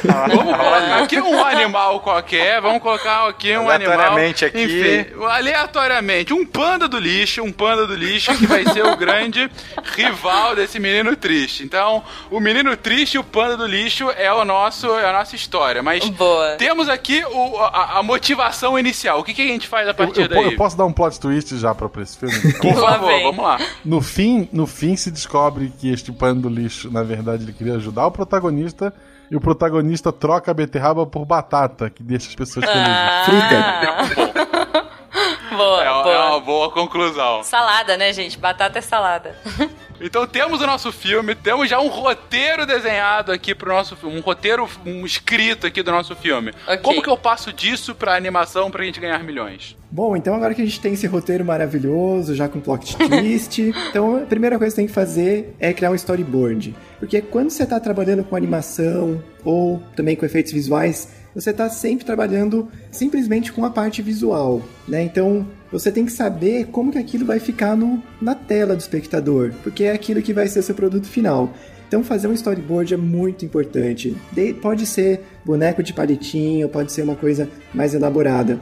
Mas a ideia que está na sua cabeça tá só na sua cabeça. Você precisa passar ela por um visual. Então a gente começa com storyboard e logo depois a gente vai para o animatic, que nada mais é do que pegar esse storyboard. Ele pode ser feito tanto em 2D, com, com desenhos, ou começar a fazer alguma coisinha em 3D, que é como se fosse storyboard animado, porque aí você já vai saber o timing do filme. E você já pode fazer alguns ensaios ou algumas gravações de teste para saber o tempo das falas. Então você agora não só tem um pouco do visual do filme, mas você já sabe quanto tempo ele vai levar, as partes estão mais arrastadas.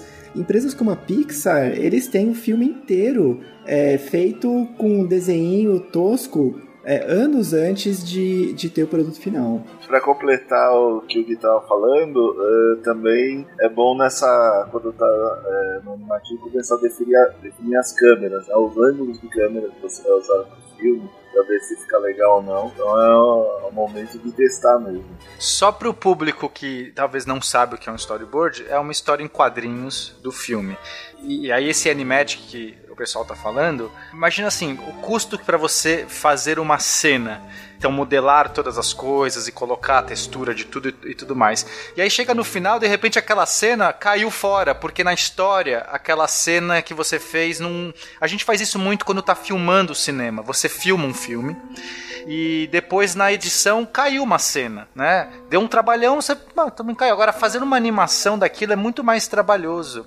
Você vai investir, então assim não, é, não dá para você errar muito. Você, você não quer errar nada. Você não quer pôr uma cena para cair, porque isso é muito dinheiro. Então o animatic é super importante para que você realmente assista um filme tosco, uma animação tosca, um desenho todo tosco, mas que você sinta realmente o ritmo da história. Sinta se tem uma barriga aqui, se essa cena vai ser feita desse jeito, se o timing tá bom, se o timing tá ruim, se o ângulo já tá interessante, porque ah, daí você pode ir para a próxima fase. Nessa fase também, em paralelo a isso, a gente vai fazendo a arte conceitual. Aí você vai desenhando, ou modelando, ou pensando em, em massinha. Nessa é, né, essa é a hora de criar também os visuais dos personagens. E que, gente, faz aqueles livros lindos que a gente adora comprar. Eu, pelo menos, adoro. Pra ver todo o processo de produção de um filme. Então, que é chamado de concept art, ou arte conceitual. E dando sequência a isso, né, a próxima etapa aqui da produção é a- modelagem. Né? É quando a gente pega todos esses conceitos definidos de cenários, de personagens, né, e começa a, a dar vida no, no computador, no programa 3D. Tanto eh, os personagens criando às vezes de cubos ou até hoje em dia já fazendo esculturas digitais, né? E você começa a, a criar eles e depois disso, depois desse processo que você cria a forma, tem o personagem é, modelado e o cenário também modelado, os props que são os objetos que completam a cena, como um celular, uma cadeira, uma mesa, aí você vai passar para uma segunda etapa que é, é a texturização, né? Da, da cor para esses objetos, colocar uma textura às vezes mais realista, às vezes mais cartoon, dependendo do, do projeto que você está trabalhando. Uhum. Isso, então, deixa eu entender aqui, Danilo. Pro nosso projeto aqui, a gente não pode esquecer que tudo isso aqui é pra gente entender o nosso projeto. Uhum. Sim. Pro nosso projeto do Garoto Triste e o Pano do Lixo. É, quando a gente fala do, da modelagem, a gente, bom, o storyboard, ok, foi baseado lá no que a gente havia desenhado no roteiro. O animatic, ok, a gente já tem lá tudo que, que vai ser as câmeras, inclusive, como vocês colocaram aqui, tudo como, a, é, é, digamos assim, o projeto de como vai ser a filmagem lá Isso. na frente, né? E, e, o concept art, beleza, as características dos personagens, né? Então a gente sabe, por exemplo, ah, tem lá o garoto triste, a gente sabe que ele vai ser bem triste, vai estar tá sempre meio que quase chorando e tal. O pano lixo sempre vai ter uma, uma, uma risadinha sarcástica, alguma coisa, uma pequena pancinha para ser aquela coisa mais carismática e tal. E aí, na modelagem, é passar isso, esse conceito pro computador. É passar, de fato, isso. começar a modelar, de fato. É, é, nesse, nesse momento você vai estar criando o, o modelando banda, modelando a criança, modelando a batata, a beterraba, que virou batata depois, uhum. e modelando tudo que você definiu na parte do concept, né? Tudo que vai existir nesse filme. Perfeito. E a texturização é dando, colocando aqui entre aspas, a pele disso tudo, né? A capa, né? Disso tudo. Exatamente. É só importante falar que é, essas etapas nem sempre são seguidas da mesma maneira, quer dizer, não tem só um único jeito de fazer dependendo do seu projeto, dependendo do jeito que aquela empresa, o workflow de cada um das empresas de animação, isso muda. Então, por exemplo, na minha, na minha produtora, a gente faz texturização no final. A gente, porque é o tipo de workflow, o tipo de trabalho que a gente faz, a gente não faz agora a texturização, a gente deixa mais para frente, depois que a gente faz o rigging e as outras coisas aí que a animação, a gente deixa mais pro final. Uhum. Ah, beleza. Exato, você pode você pode estar tá distribuindo depois da modelagem, você pode estar tá distribuindo o, o, modelo ou o próprio, né, o, o genérico do seu modelo para o cara de textura e testando algumas coisas para o cara de é, algumas cores, peles, é, complementos, tudo que vai dar a cor pro, pro personagem. Você pode estar tá mandando esse mesmo modelo pro rig para ele começar a fazer os testes, que é colocar é, como se fosse um esqueleto pro personagem e ao mesmo tempo esse modelo tá com o cara de luz, textura e render testando algumas iluminação para sentir o volume do é, que tem o, o, personagem, né? Então o modelo depois da modelagem ele pode ir para essas três áreas e depois quando o rig estiver pronto e com a malha aberta ele continua nessas outras áreas de textura, luz e render. Bom, na texturização é como se você pintasse o seu modelo. É, inclusive hoje você consegue estar tá muito próximo realmente de uma pintura digital, só que você está pintando em cima de um objeto 3D, você consegue rotacionar ele. E além dessa pintura, que ela pode ter várias camadas, então você está pintando uh, um cenário, um muro, então vai ter a cor do, do concreto e aí uma, uma pintura por cima, né, uma tinta por cima, e em cima disso vai ter musgo e vai ter uma pichação, uma pintura que pode ter muitas camadas e ela está sempre em 3D. E geralmente junto da textura você faz o shading, que é basicamente você mostrar como que esse cada tipo de material responde à luz, né? Os metais respondem à luz de uma forma completamente diferente dos outros tipos de material e essa parte de shading aí é muito do que foi desenvolvido lá dos anos 70 até conseguir chegar nos anos 90 para fazer uma coisa que, que tenha um mínimo, né, que, que agrade um pouco o olhar do, do espectador. Só para ficar mais fácil para o nosso ouvinte, é, imagina assim, a textura que a gente chama é, sei lá, eu estou com uma camiseta agora da Mulher Maravilha. A textura é o desenho da Mulher Maravilha na minha camiseta. O shading é essa camiseta é de tecido e é, ou essa camiseta é metálica, essa camiseta é de vidro, sei lá. Mas a textura, o desenho da Mulher Maravilha tá ali estampado, né? Como se fosse, sei lá, a textura é uma estampa e o shading é o material desse elemento, é, você desse tem que modelo. Dar propriedades, você vai ter que dar propriedades para esses materiais para que a luz nas suas simulações consiga se comportar de tal maneira a realmente renderizar, ou seja, impressionar no nosso olhar aquela sensação daquela textura, da, daquela roupa, daquele pelo, daquela pele, da sardinha no rosto, nas, nas reentranças de alguma caverna, qualquer coisa que você. Então, é um processo bastante complexo, porque exige uma. uma para você conseguir extrair todas essas camadas, você realmente tem que ter bons artistas fazendo isso e ótimos modelos matemáticos rodando por trás para fazer todas essas contas, né? De chegar naquele material, naquela sensação perfeita. E em alguns momentos a textura se com, é, é, meio que se mistura com a animação em si, porque quando a gente tem, sei lá, o pelo do Sully balançando e aquilo, aquilo é textura ou aquilo já é animação? Então, em alguns casos, essas áreas meio que tem que se, se juntar. O cara que anima, ele também tem que se juntar com o cara da textura, porque a textura tem uma animação. No Moana, eu lembro que a, a, a textura, a, as tatuagens do, uhum. do, cara lá que eu não lembro o nome. Do Maui. Maui. Era, era, do Maui era toda animada. Então aquilo Sim. era um trabalho de texturização ou de animação? Ou ambos, né? Fazer é essa verdade. mistura. Quando o Pena tava comentando o que, que eles faziam lá na, na produtora deles, ele comentou: ah, não, antes da texturização a gente faz o rigging. Gente, o que, que é rigging? Isso é novo pra mim.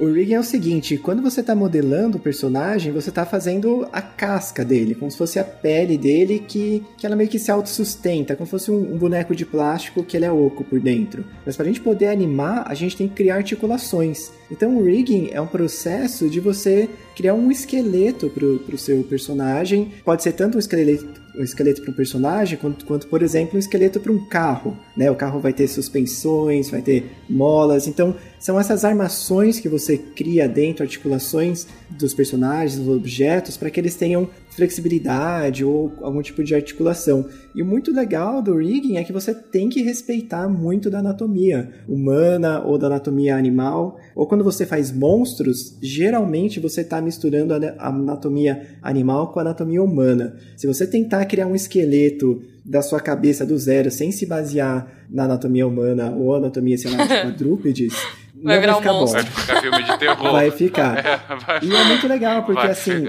você começa a perceber que o nosso corpo, ele é uma sucessão de articulações, né? E isso tem muito a ver com os movimentos que a gente faz. É, a gente nunca faz movimento reto, né? E aí já começa a cair na parte de animação, onde a gente tem várias regras de animação. Beijo, Disney!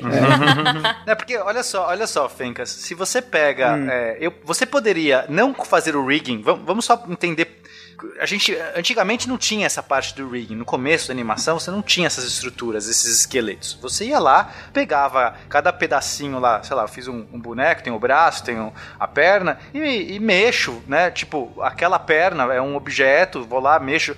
Imagina você tentar fazer uma pessoa andando, uma pessoa mexendo mexendo o, na mão cada pedaço. Que nem quando a gente faz, só, só pra dar um exemplo é, que eu fazia na escola, vocês lembram daquelas bailarinas, que era aquele negocinho que você fazia, tipo, você pegava a cabeça, o corpinho, os bracinhos e montava, tipo, com uns. Um, é que eu chamo de bailarina, não sei como é que chama, mas é tipo um grampinho que você põe nas articulações assim para ficar mexendo. Parecia um, um marionetezinho, assim.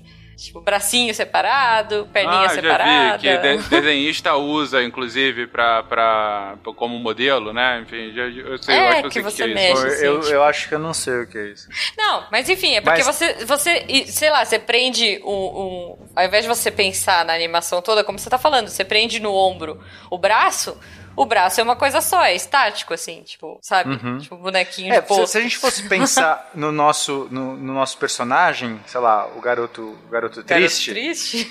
então, eu poderia não ter criado um esqueleto para ele antes, e aí ele vai, por exemplo, se debruçar pra, pra chorar na, em cima da beterraba, e esse movimento dele se debruçar, eu posso pegar o tronco dele, girar, pegar a perna, girar, pegar o ombro, e tentar animar cada pedaço do corpo para simular o que eu acho que é uma pessoa se dobrando em cima de uma beterraba. Só que, gente, é muito difícil você fazer isso e o tempo para você ficar animando tudo isso de uma maneira precisa é muito complicado. É. Agora, se de outra e maneira eu crio. Opa, pode falar. Não, não, não. É que eu pensei no, no esquema mais simples de explicar. Imagina você recortar o garoto triste, fazer ele de papel e recortar o tronquinho, a cabeça, a perninha. Isso. E, tipo, tentar montar isso num papel, numa cartolina, sabe? Tipo, ir animando e tirando foto, hum. fazendo frame a frame ali. Dificilmente isso vai parecer realista, dificilmente vai parecer orgânico. Não, não vai funcionar. Agora, se eu dou um esqueleto para ele, eu coloco um monte de estruturas por baixo, e, é, e essas estruturas, por exemplo, quando eu puxo um braço, a, a ponta da mão dele, e vem, o, já tá articulado junto com o cotovelo, que tá articulado junto com o ombro, e tudo isso, por estar articulado, se move de uma maneira engatada, você puxa um ponto, ele vai puxando o próximo, vai puxando o próximo, a chance de eu conseguir animar de uma maneira satisfatória, orgânica e rápido é, mu é muito melhor.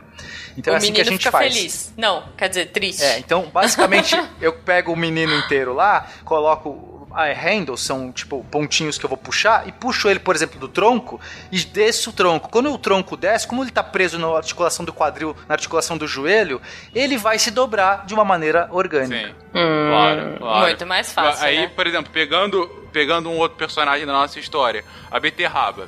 É, aí não é humano, mas, por exemplo, a gente poderia colocar um esqueleto, aspas aí, com as folhinhas dela para elas é, vibrarem no vento, por exemplo. Perfeito. Seria uhum. nisso? Dá para fazer também. A, a, beterraba, ela pode, inclusive, sei lá, ter um movimento, ela pulando assim, sei lá, como é que seria uma beterraba se movendo? Ela pode ser um pula-pula daria para fazer. Ela, ela, ela tem uma flexibilidade no corpo da beterraba. Cara, se a Pixar fez uma lâmpada se mexer, né? Vamos lá. É, exatamente. Inclusive, o pula-pula é um dos modelos mais simples de fazer, porque você só tem um esqueleto reto, você não tem membros, você só tem, tipo, segmentos maiores e menores interligados e quando você sobe para puxa esse segmento para cima, todos esses esse esqueleto, todos esses segmentos se esticam e quando ele cai no chão, ele sente esse impacto, eles se deformam e, e absorvem. É o mais simples talvez dos, dos riggings que você consegue fazer. Diferente das articulações do corpo, que são vários ossos e você tem uma articulação rotacionando sobre a rotação de outra articulação, no rosto é completamente diferente. Nossa cabeça a gente basicamente só tem articulação do maxilar e o resto, todos os movimentos que a gente tem no, no, no nosso rosto, na verdade é, é músculo, né? O músculo puxa para um lado, puxa para o outro. Então a gente também faz o rigging facial para ter as expressões faciais, para ter os movimentos dos lábios, dos olhos, né? E tem que ser muito sutil, né? Não pode ter muito exagero e você tem que respeitar muito a anatomia, né? A forma como os músculos do rosto ficam é, para evitar ali o, o, Vale da Estranheza, né? Aí você não consegue, fica aquela coisa lá do, do Final Fantasy que é cara de choro, não, não é? O que tá acontecendo aqui? Uhum. Excelente. Não, e, e, eu posso imaginar que o rosto deve ser uma das coisas mais complexas de se fazer, justamente por, pela, pelo que você falou, né? O Vale da Estranheza e pela quantidade de, de movimentos que você pode fazer, né? Porque um braço vai para um lado para o outro e gira Agora, o rosto você tem uma, uma um potencial de uso muito grande, né? Imagino que seja bem complexo. É, por isso Sim. que se usa muito captura de movimento no caso do rosto. Também se usa para outros tipos de movimento, mas o rosto é, é, costuma usar a captura de movimento porque você põe lá vários pontinhos no, no rosto de um ator e aí, quando ele faz umas caretas, esses pontinhos são mapeados no computador. E aí, o computador realiza num outro modelo, não é o rosto do ator, vai ser um monstro, um, vai ser o, o Smog, por exemplo, falando, mas ele vai ter várias características de feição quando ele fala. Esse é um jeito relativamente fácil para você fazer, mas você pode não fazer captura de movimento, você pode ir direto na raça fazendo o rigging, modelando esse rig. Cara, o Pena comentou aqui do Smog, tem que deixar no, no links aqui justamente a captura do, do, do Benedito lá é. fazendo o Smog, né, cara? Que é sensacional é a atuação dele. É muito bom. É, o Andy é, e uma coisa que você é? pode... Não, é o Não, Benedito é Cumberbatch. É, o, é, o Cumberbatch, é verdade. É, o Sherlock. é uma coisa que você pode Isso. fazer é misturar esses dois mundos também. Olha só, você pode pegar essas expressões pré-determinadas e que nem eu falei, usar umas chavinhas, você criar essas expressões e lá, colocar lá, chavinha neutra, chavinha brava. Aí quando, quanto mais você puxa a chavinha brava pra, né? ele vai mudando a expressão. Então, tipo, tem vários artifícios que você faz, e isso é uma coisa do rigging, que isso é bem legal, assim, acho que pessoas que trabalham com rigging, parabéns, vocês são incríveis. Porque um rigging bem feito é um excelente passo para você fazer uma animação bem feita, cara. Porque olha, Se você pega um modelo mais ou menos. a animação, então, como o nome diz, é basicamente você animar, é você dar animar. movimento, dar a Exatamente. alma, dar a alma para esses bichos aí. Então é hora que. Aí tem vários jeitos de você fazer animação, acho que a gente não precisa talvez entrar. São não. realmente. É, um, é, uma área muito ampla. A animação, você tem qualquer coisa que se movimenta é animação. Isso vai desde um foguete, sei lá, voando até um bicho até o menino triste comendo beterraba. é, é uma coisa muito ampla. Porque não existe ninguém feliz comendo beterraba. Exatamente. é um jeito isso, clássico é de você fazer animação, você marcando keyframes, você marca pontos específicos de movimento da, daquilo que você quer, daquele objeto, daquele personagem, e, e entre esses dois pontos que você marcou, essas duas posições que você marcou, o computador vai interpolar, ele vai criar o intermediário. É, esse é talvez o beabá, o início, assim, como é que eu começo a animar qualquer coisa. Põe uma coisa na esquerda, depois põe na direita, dá play. É, e aí, assim, pesquisem sobre animação, estudem animação, que é muito legal. Eu fiz animação 2D, mas, assim, fiz um pouquinho de animação 3D também e é muito legal. É, é legal demais, é divertidíssimo de estudar animação. Então, fica a minha dica aí. Estudem animação. e uma coisa muito legal da animação é que é a parte que trouxe a linguagem é, da animação para o cinema, né? E ela não mudou tanto assim desde lá do, do 1920, 1930, né? As animações do, do Walt Disney, é, elas têm várias regras, digamos assim, várias coisas que acabaram virando linguagem de animação que são as mesmas até hoje. E você não tem muito como desrespeitar isso, não. Então é muito legal que a, a parte de animação é a parte mais mágica, a parte mais sutil, mais subjetiva, onde você passa naturalidade, passa emoção. E é a parte que, digamos, que a tecnologia conseguiu é, mudar menos, né? A linguagem da animação é a mesma há quase 100 anos. Não, e eu acho, Guilherme, que quanto mais você vai para esses é, princípios da animação do Disney, né? Esses princípios criados lá em, na década de 30, mais legal fica. Se você pegar, é, a, o, o Pena falou de motion capture. Se você pega um filme da Pixar, qualquer filme, Disney, Pixar, põe a sua animação preferida aqui e você pega aquele bendito daquele. Polêmica, polêmica. Não, peraí, você pega aquele Express Polar, que foi feito com Tom Hanks, que foi feito, meu Deus, super realista. Uncanny Valley, total. Uhum. Exato. Com certeza. E, e, a história é qualquer coisa. É, a história é qualquer coisa. Não, mas assim, o que eu falo é que é legal você dar vida pro seu personagem. Você falar assim, ah, é muito mais fácil eu colocar uma roupa de motion capture, pular e pronto, meu personagem vai pular. Mas, cara, se você. Seu personagem, se você animar de uma forma que do jeito que você quer, você tem um controle muito maior e isso é muito legal. É óbvio, a gente tem jogos aí incríveis em motion capture, a gente tem o uso de motion capture para ajudar esse começo, mas dar uma personalidade com essas regrinhas de animação da Disney são muito legais. Então, again, estudem.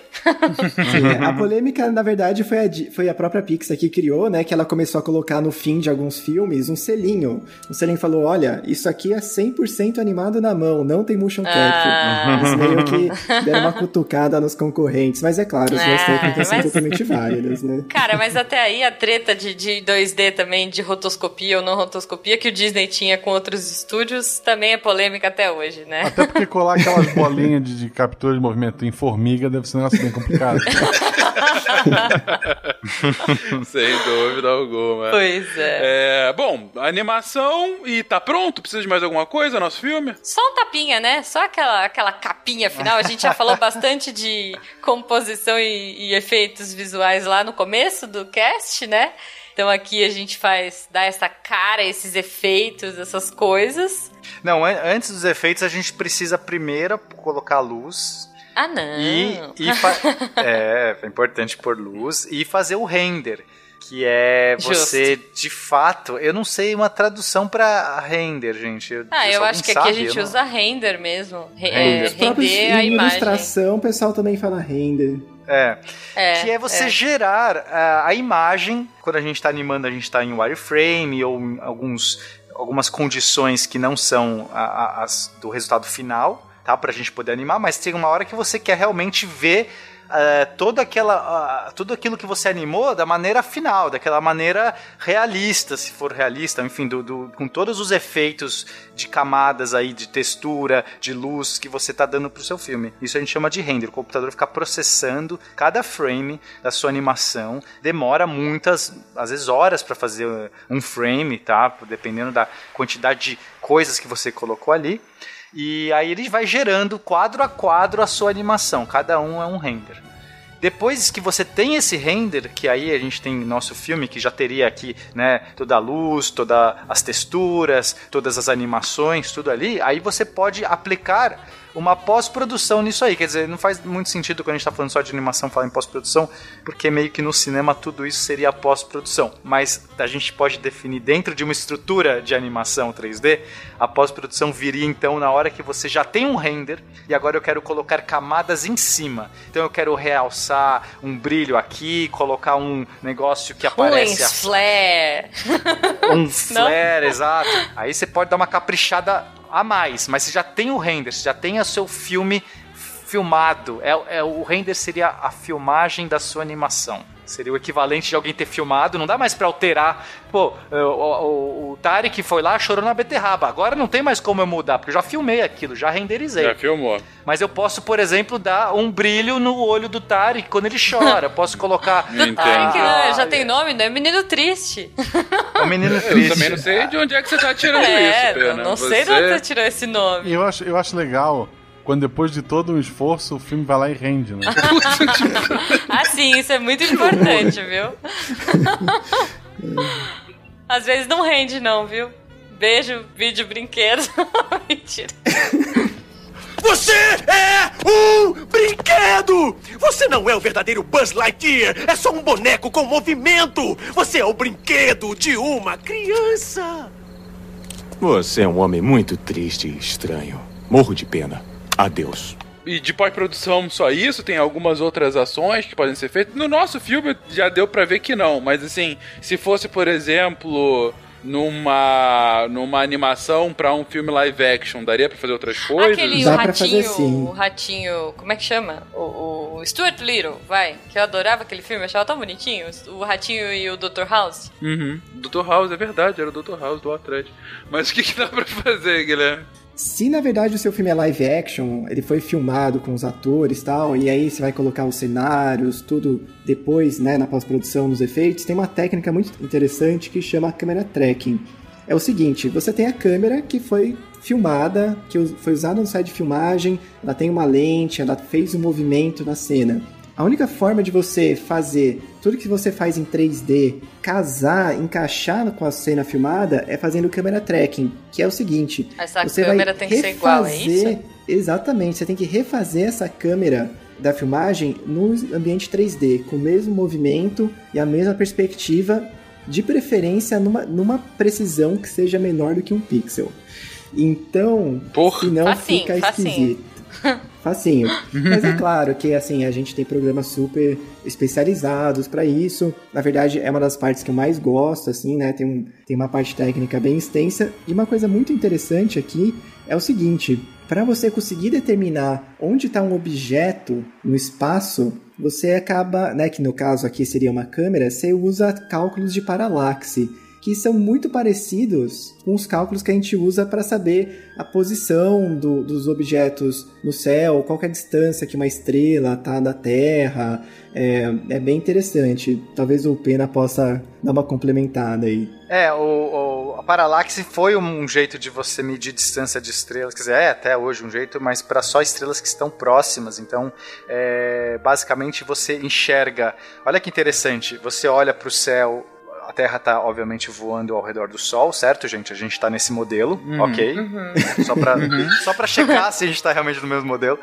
Então, Ok. Até onde eu vi, tá, tu- é Tá tudo mesmo. certo. Vai, vai em frente. então você Tá, tira, é. você tira uma foto do céu, você tira uma foto do céu, as estrelas estão lá posicionadas. Seis meses depois, a Terra está do outro lado. Ela já deu, já andou, né? Viajou metade da distância de um ano, metade de um, de um círculo, e ela está do outro lado. E aí você bate uma foto do céu. Se você tem uma estrela próxima, ela move-se no céu, assim como se você olhar para um dedo próximo do seu coloca, pega um, o dedo, olha pra, pra frente e, e pisca o olho direito, depois pisca o olho esquerdo. Você vê que ele se move na, na, no espaço.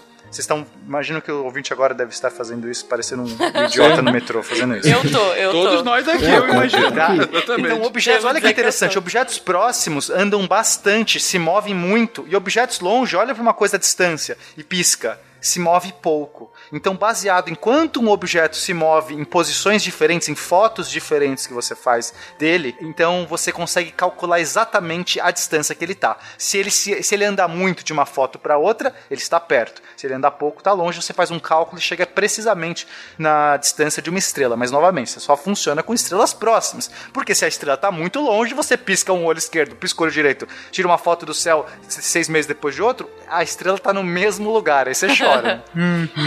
Justo, justo. Entendi. Nesse modelo, o sol é o nosso nariz. É, seria o no... Isso, o sol é nosso nariz. Então, quando o Boa. pessoal Beleza. filma, né, só pra complementar, você filma, você consegue, é, você não tem informação da câmera, mas você olhando a imagem, como a câmera se move, você tá, você tá vendo várias fotos que a câmera tirou em movimentos diferentes. Você interpola, joga no computador, ele consegue calcular a posição dos objetos no espaço. É um puta trabalheira, mas dá pra fazer. É o camera tracking. Se você viu make-off de filme e viu ali no chroma key várias cruzinhas, geralmente, né, brancas ou coloridas, aquilo é para ajudar o camera tracking, porque se você tem um, um mar, né, verde ali, uniforme do chroma key, você não tem de onde tirar a informação. Então você tem que plantar alguns pontos ali para que o camera tracking possa ter informação. Roubar no jogo. É, É pontos de contraste. Pra Exatamente. facilitar na, na hora do software ele saber onde que tá aquela, aquele objeto viajando na, na, na sua Que câmera. maneiro. Exatamente. Boa. Que maneiro. E me fala Que uma maneiro. coisa, eu fiquei sabendo, olha, eu não sou noveleira, tá? Mas eu fiquei sabendo que tem uma novela meio Game of Thrones rolando aí, atualmente, e que você participou, é isso, Guilherme? Pô, é, é legal pra caramba, viu? É, às vezes a gente fica um pouquinho com o pé atrás de novela, Rede Globo, assim, mas eles são uma das melhores equipes, assim, de efeitos que, que a gente tem aqui no país, assim. É, eles não divulgam tanto, né, a parte de, de efeitos, mas se você O que é uma der pena, bugada, mas... é, você vai ver a quantidade de novelas que, que você acha que é Ipanema, e não, é Chroma Key. E é verdade, é, é restaurante, né? Você vê, você vê os figurantes ali atrás, fala, ah, aquele figurante ali, né?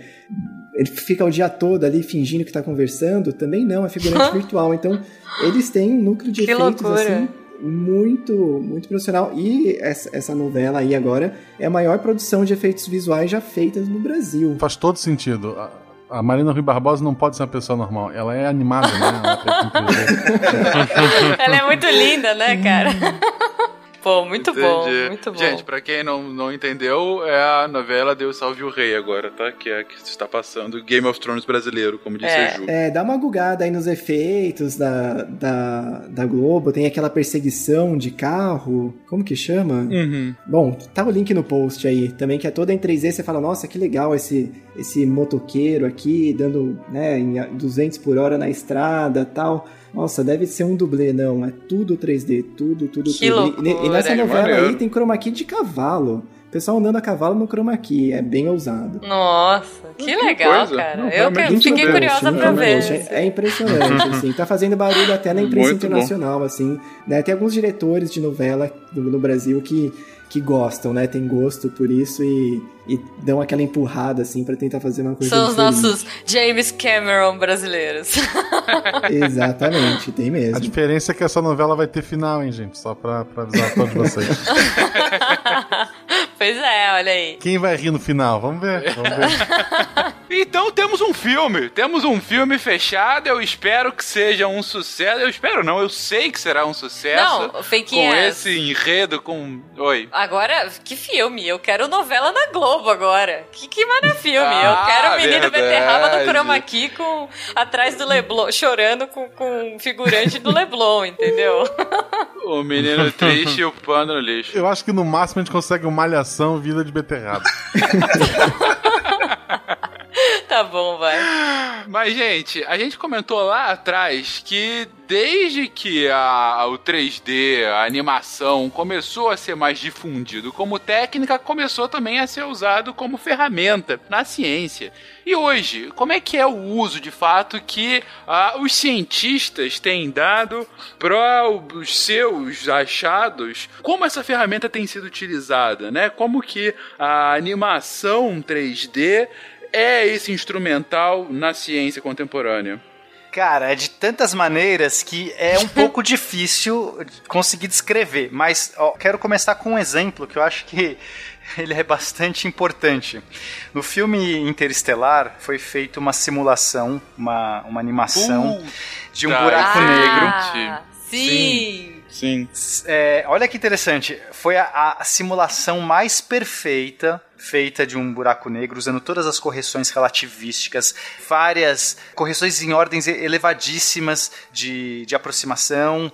Então eles conseguiram fazer, porque eles tinham, tiveram dinheiro, vai, no caso da indústria do cinema, para financiar isso, eles fizeram uma a simulação mais perfeita de um buraco negro e essa simulação acabou gerando diversos papers científicos, porque a galera usou aquilo para entender as dinâmicas perto na região que do buraco foda. negro. Isso é muito maneiro, legal, né, cara. Pena? Porque o, o, orçamento de ciência talvez não chegasse a isso. Só que como os caras Exatamente. são do cinema, eles têm muita grana para investir, né? Isso é, isso é demais, cara. Esse é um exemplo peculiar porque, de fato, é, foi uma roubada, né? Tipo, uma roubada não, foi um truque. Foi um truque que os caras usaram, porque o Kip Thorne, que é o produtor do Interestelar, que não é bobo nem nada, falou assim, quero estudar buracos negros, não temos dinheiro, a ciência não vai financiar 100 milhões para fazer uma simulação. O que, que eu faço? Vamos fazer um filme?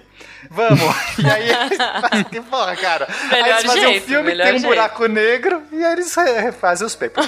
Mas, assim, tirando esse exemplo extremo, a gente tem sim o uso do computador, em específico de animação 3D, de, de modelagem. Isso vai desde a modelagem mesmo, e aí modelagem, qualquer ramo da, da ciência hoje utiliza de modelos. Nem sempre você consegue ir lá e verificar é, a sua teoria é, na prática, porque você está teorizando sobre coisas que você não consegue ver, que você não tem acesso. Então você faz o que? Você modela. Normalmente você modela, e, é, e aí você tem vários jeitos de modelar, alguns analíticos, outros visuais. Então, se eu estou trabalhando, por exemplo, com órbitas de uma nave espacial que eu quero lançar para ir lá para Marte, Quero uhum. lançar um Tesla em Marte, sei lá. O que, que eu vou fazer? Eu vou. Que ideia inusitada. Que coisa, né? Pô, quem, quem pensou numa coisa dessa?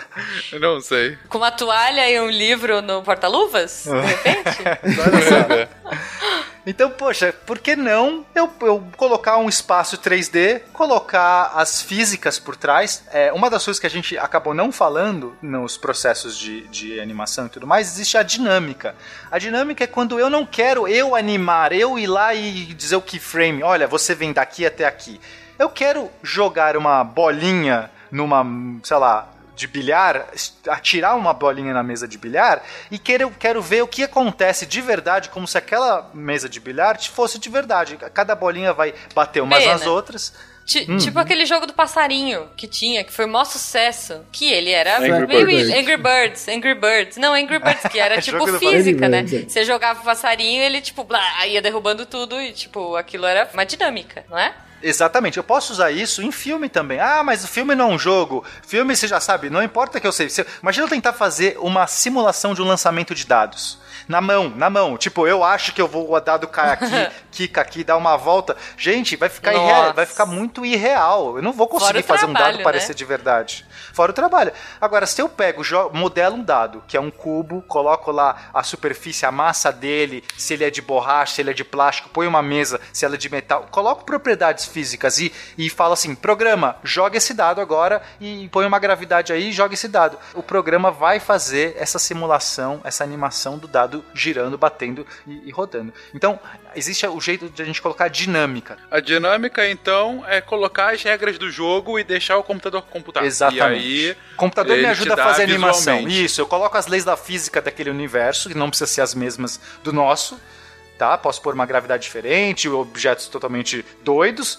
E aí eu mando, computador, faça aí seu trabalho e calcule para mim, tá? E aí se ficou bom, a gente dá um baking, a gente cozinha aquela animação, muito legal. Você joga um dado, não gostei do resultado, caiu 4, queria 6. Jogo de novo. Nossa, mas agora ele deu um rodopio estranho, não gostei. Joga 10 vezes. Opa, esse ficou excelente, o dado ficou lindo. Eu vou eu vou salvar essa animação, eu baking, eu cozinho e aí, uma vez que eu cozinho, tiro do forno, ele tá pronto, ele não vai mais mexer. Olha, é muito aí, legal. Que bonito, cara, que bonito. Que, que bacana. Então que a gente bacana. usa muito isso na ciência. A gente modela coisas, coloca as físicas que a gente acredita, usa, usa os nossos modelos, nossas teorias para fazer essa dinâmica e ver se corresponde ao que a realidade te dá. Então, é, ou no caso, se eu não é, vou fazer uma órbita de um foguete, eu não vou lançar o foguete para ver se dá. Então, eu primeiro faço esses cálculos, já sei que a física funciona, porque eu já fiz outros outros foguetes antes, já é uma física que, sei lá, já é desde Newton conhecida. Então eu tenho boa segurança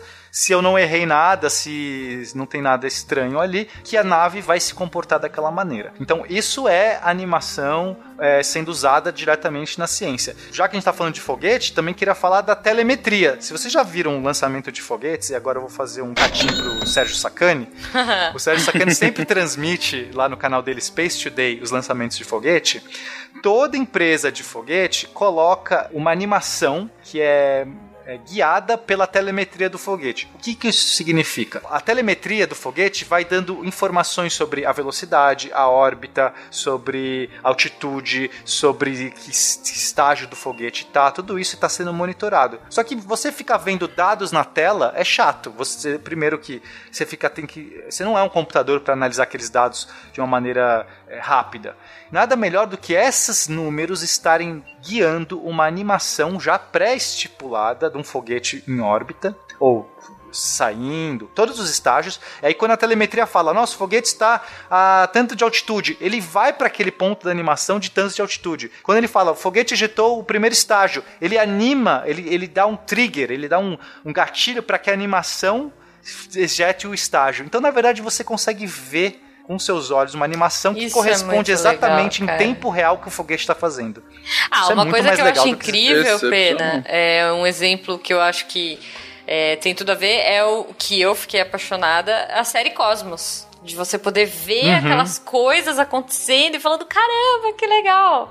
Tipo. Perfeito. é- é, né, assim. Uhum. Que mais uma vez a gente mistura aqui a indústria, né? Que não é bem cinema, mas a indústria do entretenimento com a, a ciência. É, isso é demais. Tem um, um campo que é muito usado também, que a gente, a animação 3D é muito usada, é na parte de química orgânica, quando o pessoal fica modelando as moléculas. Na química orgânica, a gente já viu no episódio de química orgânica, que uma possibilidade enorme de agrupamentos moleculares. Então o que, que você faz? Você fica simulando, você fica encaixando carbono, hidrogênio vê o que sai. E vê se acopla com a enzima tal.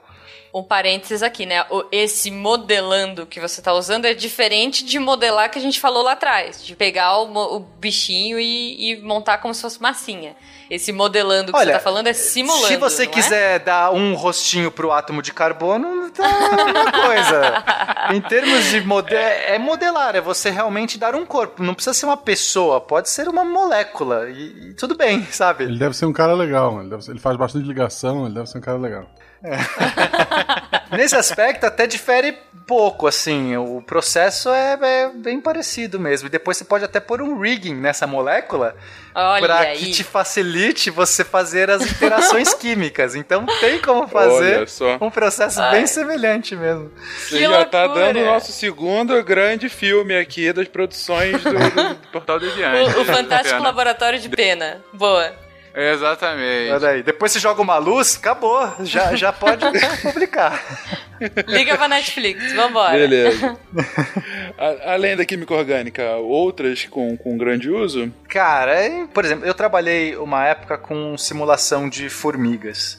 Então a gente colocava formigas, colocava regras de formigas. Eu poderia fazer isso de uma maneira analítica, mas a gente fazia de uma maneira visual. Então eu estava usando Ah, a computação gráfica pra fazer, porque é mais fácil, entendeu? Eu coloco as regras ali, em vez de ficar vendo númerozinhos mudando, eu vejo a formiga andando mesmo. Eu simulava Sim. formigas, por exemplo, para pegar comida, voltar. O uso do visual, do, do 3D, tanto na modelagem, quanto na simulação, quanto na dinâmica, tudo isso, cara, abre assim fronteiras Ajuda, enormes, né? né? Pô, muito. É, Sim. Tô, tô, ficando, tá ficando bem claro isso, né? De como é, ajuda a traduzir, né? Sai de fórmulas e de processos meramente mentais para algo muito mais palpável, né? Uhum. E aí facilita a vida do cientista. Mas, Pena, agora você está comentando várias coisas do uso do 3D na ciência, mas invertendo, né? Qual é a ciência por trás do 3D? A gente falou um pouquinho disso lá no episódio sobre matrizes, né? Mas tem mais coisa além disso, né? Você já comentou um pouquinho de física aqui. Cara, é, teve muita, muita vazão de teorias, modelos físicos que já eram, já eram bem estipulados, matemáticos, e o pessoal falou que, poxa, eu estou tentando simular um ambiente real, certo? Essa é a grande questão. Real no sentido de que é, seja verossímil, não precisa ser necessariamente real, mas ou seja, eu quero criar um universo que tenha boas leis e boas regras ali, para que quando eu coloco um personagem ele ande naquele universo, ele se comporte de uma maneira real. Então, nada mais natural do que eu pegar toda essa teoria física de como os corpos se movem, como que a, a luz reflete nos, nas coisas e aplicar nesses softwares. Por exemplo, começando nas matrizes, toda a teoria de espaço vetorial, que é um ramo da matemática que já é muito bem já era muito bem estipulado é, lá na, na, década de 50, quando começou essa coisa, eles pegaram todos aqueles modelos de matriz de transformação, matriz de rotação, matriz de translação e aplicaram. E simplesmente pronto, funcionou. Você consegue fazer uma câmera num espaço 3D, olhar de ângulos diferentes, apenas aplicando matriz de rotação e translação. Então, esse a gente já tinha falado. Agora, Vamos falar, por exemplo, da parte de interpolação. O que é uma interpolação? Eu tenho dois pontos, no meu caso pode ser uma animação. Eu tinha uma bolinha que estava no ponto A, ela tem que chegar no ponto B. Na verdade, nossa beterraba está rolando. A beterraba, perfeita. A beterraba está, está rolando ali, toda feliz e saltitante.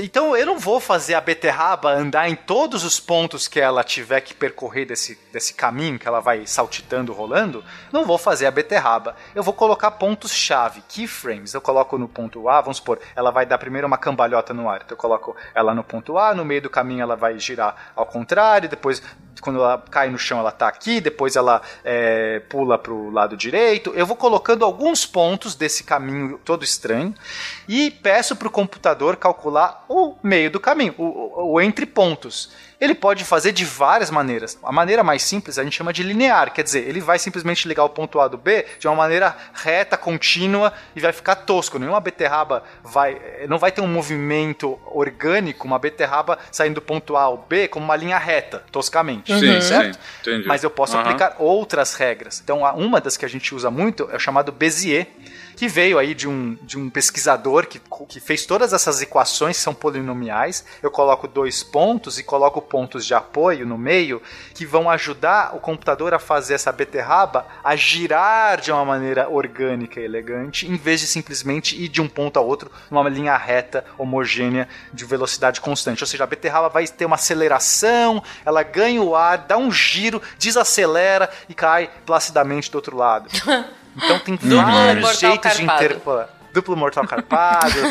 Esse, isso é muito importante. A gente tem vários algoritmos de interpolação. Quando você faz, você escolhe qual que você quer usar. Quer usar Bezier, quer usar Spline, não sei o que. Você vai colocando os seus jeitos. Então, mais um ramo aí que abriu. E outro que eu queria, assim, são muitos, mas que eu queria chamar a atenção é a parte do render, quando a gente faz o cálculo de iluminação é uma coisa simples, né? Assim, pô, luz tal. É extremamente complexo, extremamente complexo eu conseguir simular a iluminação, porque, meu, as coisas refletem, projetam sombras, existem superfícies diferentes, existem superfícies translúcidas, é, opacas, brilhantes. Como é que eu gero uma sensação? Isso é um dos ramos mais importantes no 3D, porque se você não tem um render bom, a pessoa olha e fala assim, é, horrível. É o Cassiopeia, entendeu? Não tem render bom. Olhou, não gostou. Pô, o negócio não parece de verdade. Não, não tem... fale isso da joia nacional. Então, para você é. fazer um render bonito, que você olha e fala assim: caraca, isso aqui parece de verdade, a luz, a luz tem que estar tá impecável. A luz é o truque. O modelo, o modelo é o mesmo. Eu coloquei lá o bulho de café, É o bolho de café, o modelo tá perfeito, mas o jeito que a luz reflete no bolho de café vai mudar totalmente a nossa sensação de realidade. Então, os primórdios a gente usava o um negócio chamado Shadow Map, que é simplesmente eu, eu, eu, olha só que legal, eu tenho uma fonte de luz, eu coloco uma câmera entre a, o programa calcula uma câmera, um ponto de vista da fonte de luz e da fonte de luz ela emite raios em linha reta, a luz, né, não faz curva, pelo menos esses modelos. E aí ele projeta em cada objeto uma sombra, certo? Porque se a luz, se eu tenho um ponto de vista saindo da luz e a luz está emitindo raios de luz em linha reta, fazer mapas de luz, shadow map, é simplesmente eu alongar esses raios, projetar, e onde esses raios cruzam um obstáculo, eu projeto uma sombra quando ele encontra uma outra superfície por trás. Olha que hum, coisa doida. Maluco. Fácil. Shadow map Bom, joguei, mas não é real. Por que, que não é real? Porque a luz tem reflectâncias. Os objetos também refletem. A sombra não é uma sombra dura. Claro. E aí a gente tem claro. o Ray Tracing. Ray Tracing é uma coisa muito legal, que os caras usaram também modelo físico de como a luz reflete nos objetos, só que do ponto de vista... Imagina eu tentar jogar uma luz, calcular cada trajetória de cada raio de luz refletindo em cada objeto seria impossível. Os computadores iriam simplesmente não, não conseguiriam fazer esses cálculos, porque é, serão milhares, bilhões de fótons saindo desses, desse raio de luz. Então o que, que, eles fazem? Olha o truque, cara. Isso é genial. O cara pega só a câmera. Eu só quero saber como que a luz vai chegar na minha câmera, no olho humano que eu estou pondo lá. E eu faço o caminho inverso. Eu pego ah. todos os pixels da minha imagem, da onde eu estou, e fico pensando num raio que vai ao contrário. Uhum. E aí eu faço o caminho inverso até chegar no ponto de luz, na, na fonte de luz, certo? É. Aí eu não preciso simular bilhões de fótons, de raios de luz. Eu só simulo sim, aqueles sim, que sim. caem na câmera. Todos que não chegaram na câmera, não mim, né? preciso olhar. Uhum. E aí você abre novamente um campo muito importante, porque agora eu consigo calcular os reflexos, toda essa parte, quando uma luz passa, a difração da luz, as, as, a, sei lá, todos esses efeitos óticos você consegue aplicar usando modelos o que? Físicos. Então não é mais. Eu pego toda a modelagem física de como que funciona o eletromagnetismo, a ótica geométrica, tudo isso eu consigo aplicar essa física por trás em softwares 3D. Maneiríssimo. Pena. Maneiríssimo. O importante é Oi. que o computador calcule e eu não. pra mim tá ótimo assim. Exatamente, por isso que quando a gente fica vendo esses botões escrito Bezier, Gauss, né? Qualquer programa por aí, você tem que respeitar, porque na verdade não é um botão, não. É, é um cientista ali, é o nome do cientista Teve que tá um na cara por trás, né, cara? Exatamente. Olha aí, você tá apertando um cientista, então. Eu agora imaginei, cara, ele no, fazendo quick, No mínimo, o cara vai, faz várias pesquisas super importantes para o avanço da ciência. E qual foi sua grande contribuição para o mundo? Virei um botão. é isso. É isso, mas enfim. Excelente. Pode ser, pode ser um, motivo de inspiração, sem dúvida alguma. Uma meta de vida. Não é? Você quer ser quando crescer, filho? Eu quero ser um botão. botão. Eu quero, eu quero que me apertem. Eu quero que esteja lá no meio do software. Agora eu vou aplicar um malta aqui. Olha. E aí vamos lá e faz alguma coisa maravilhosa. Aplicar um malta insere um disclaimer. Né? Obrigado, guys. Genial, cara.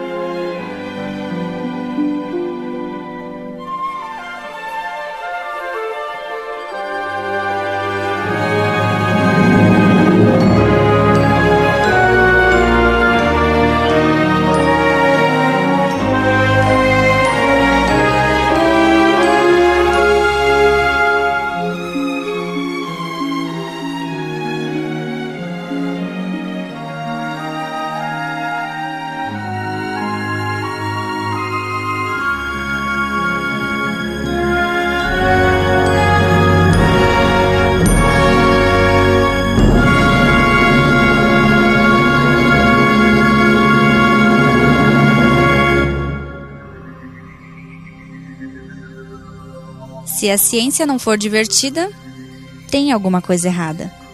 Tem que ser divertida. A coisa mais divertida que tem é a ciência.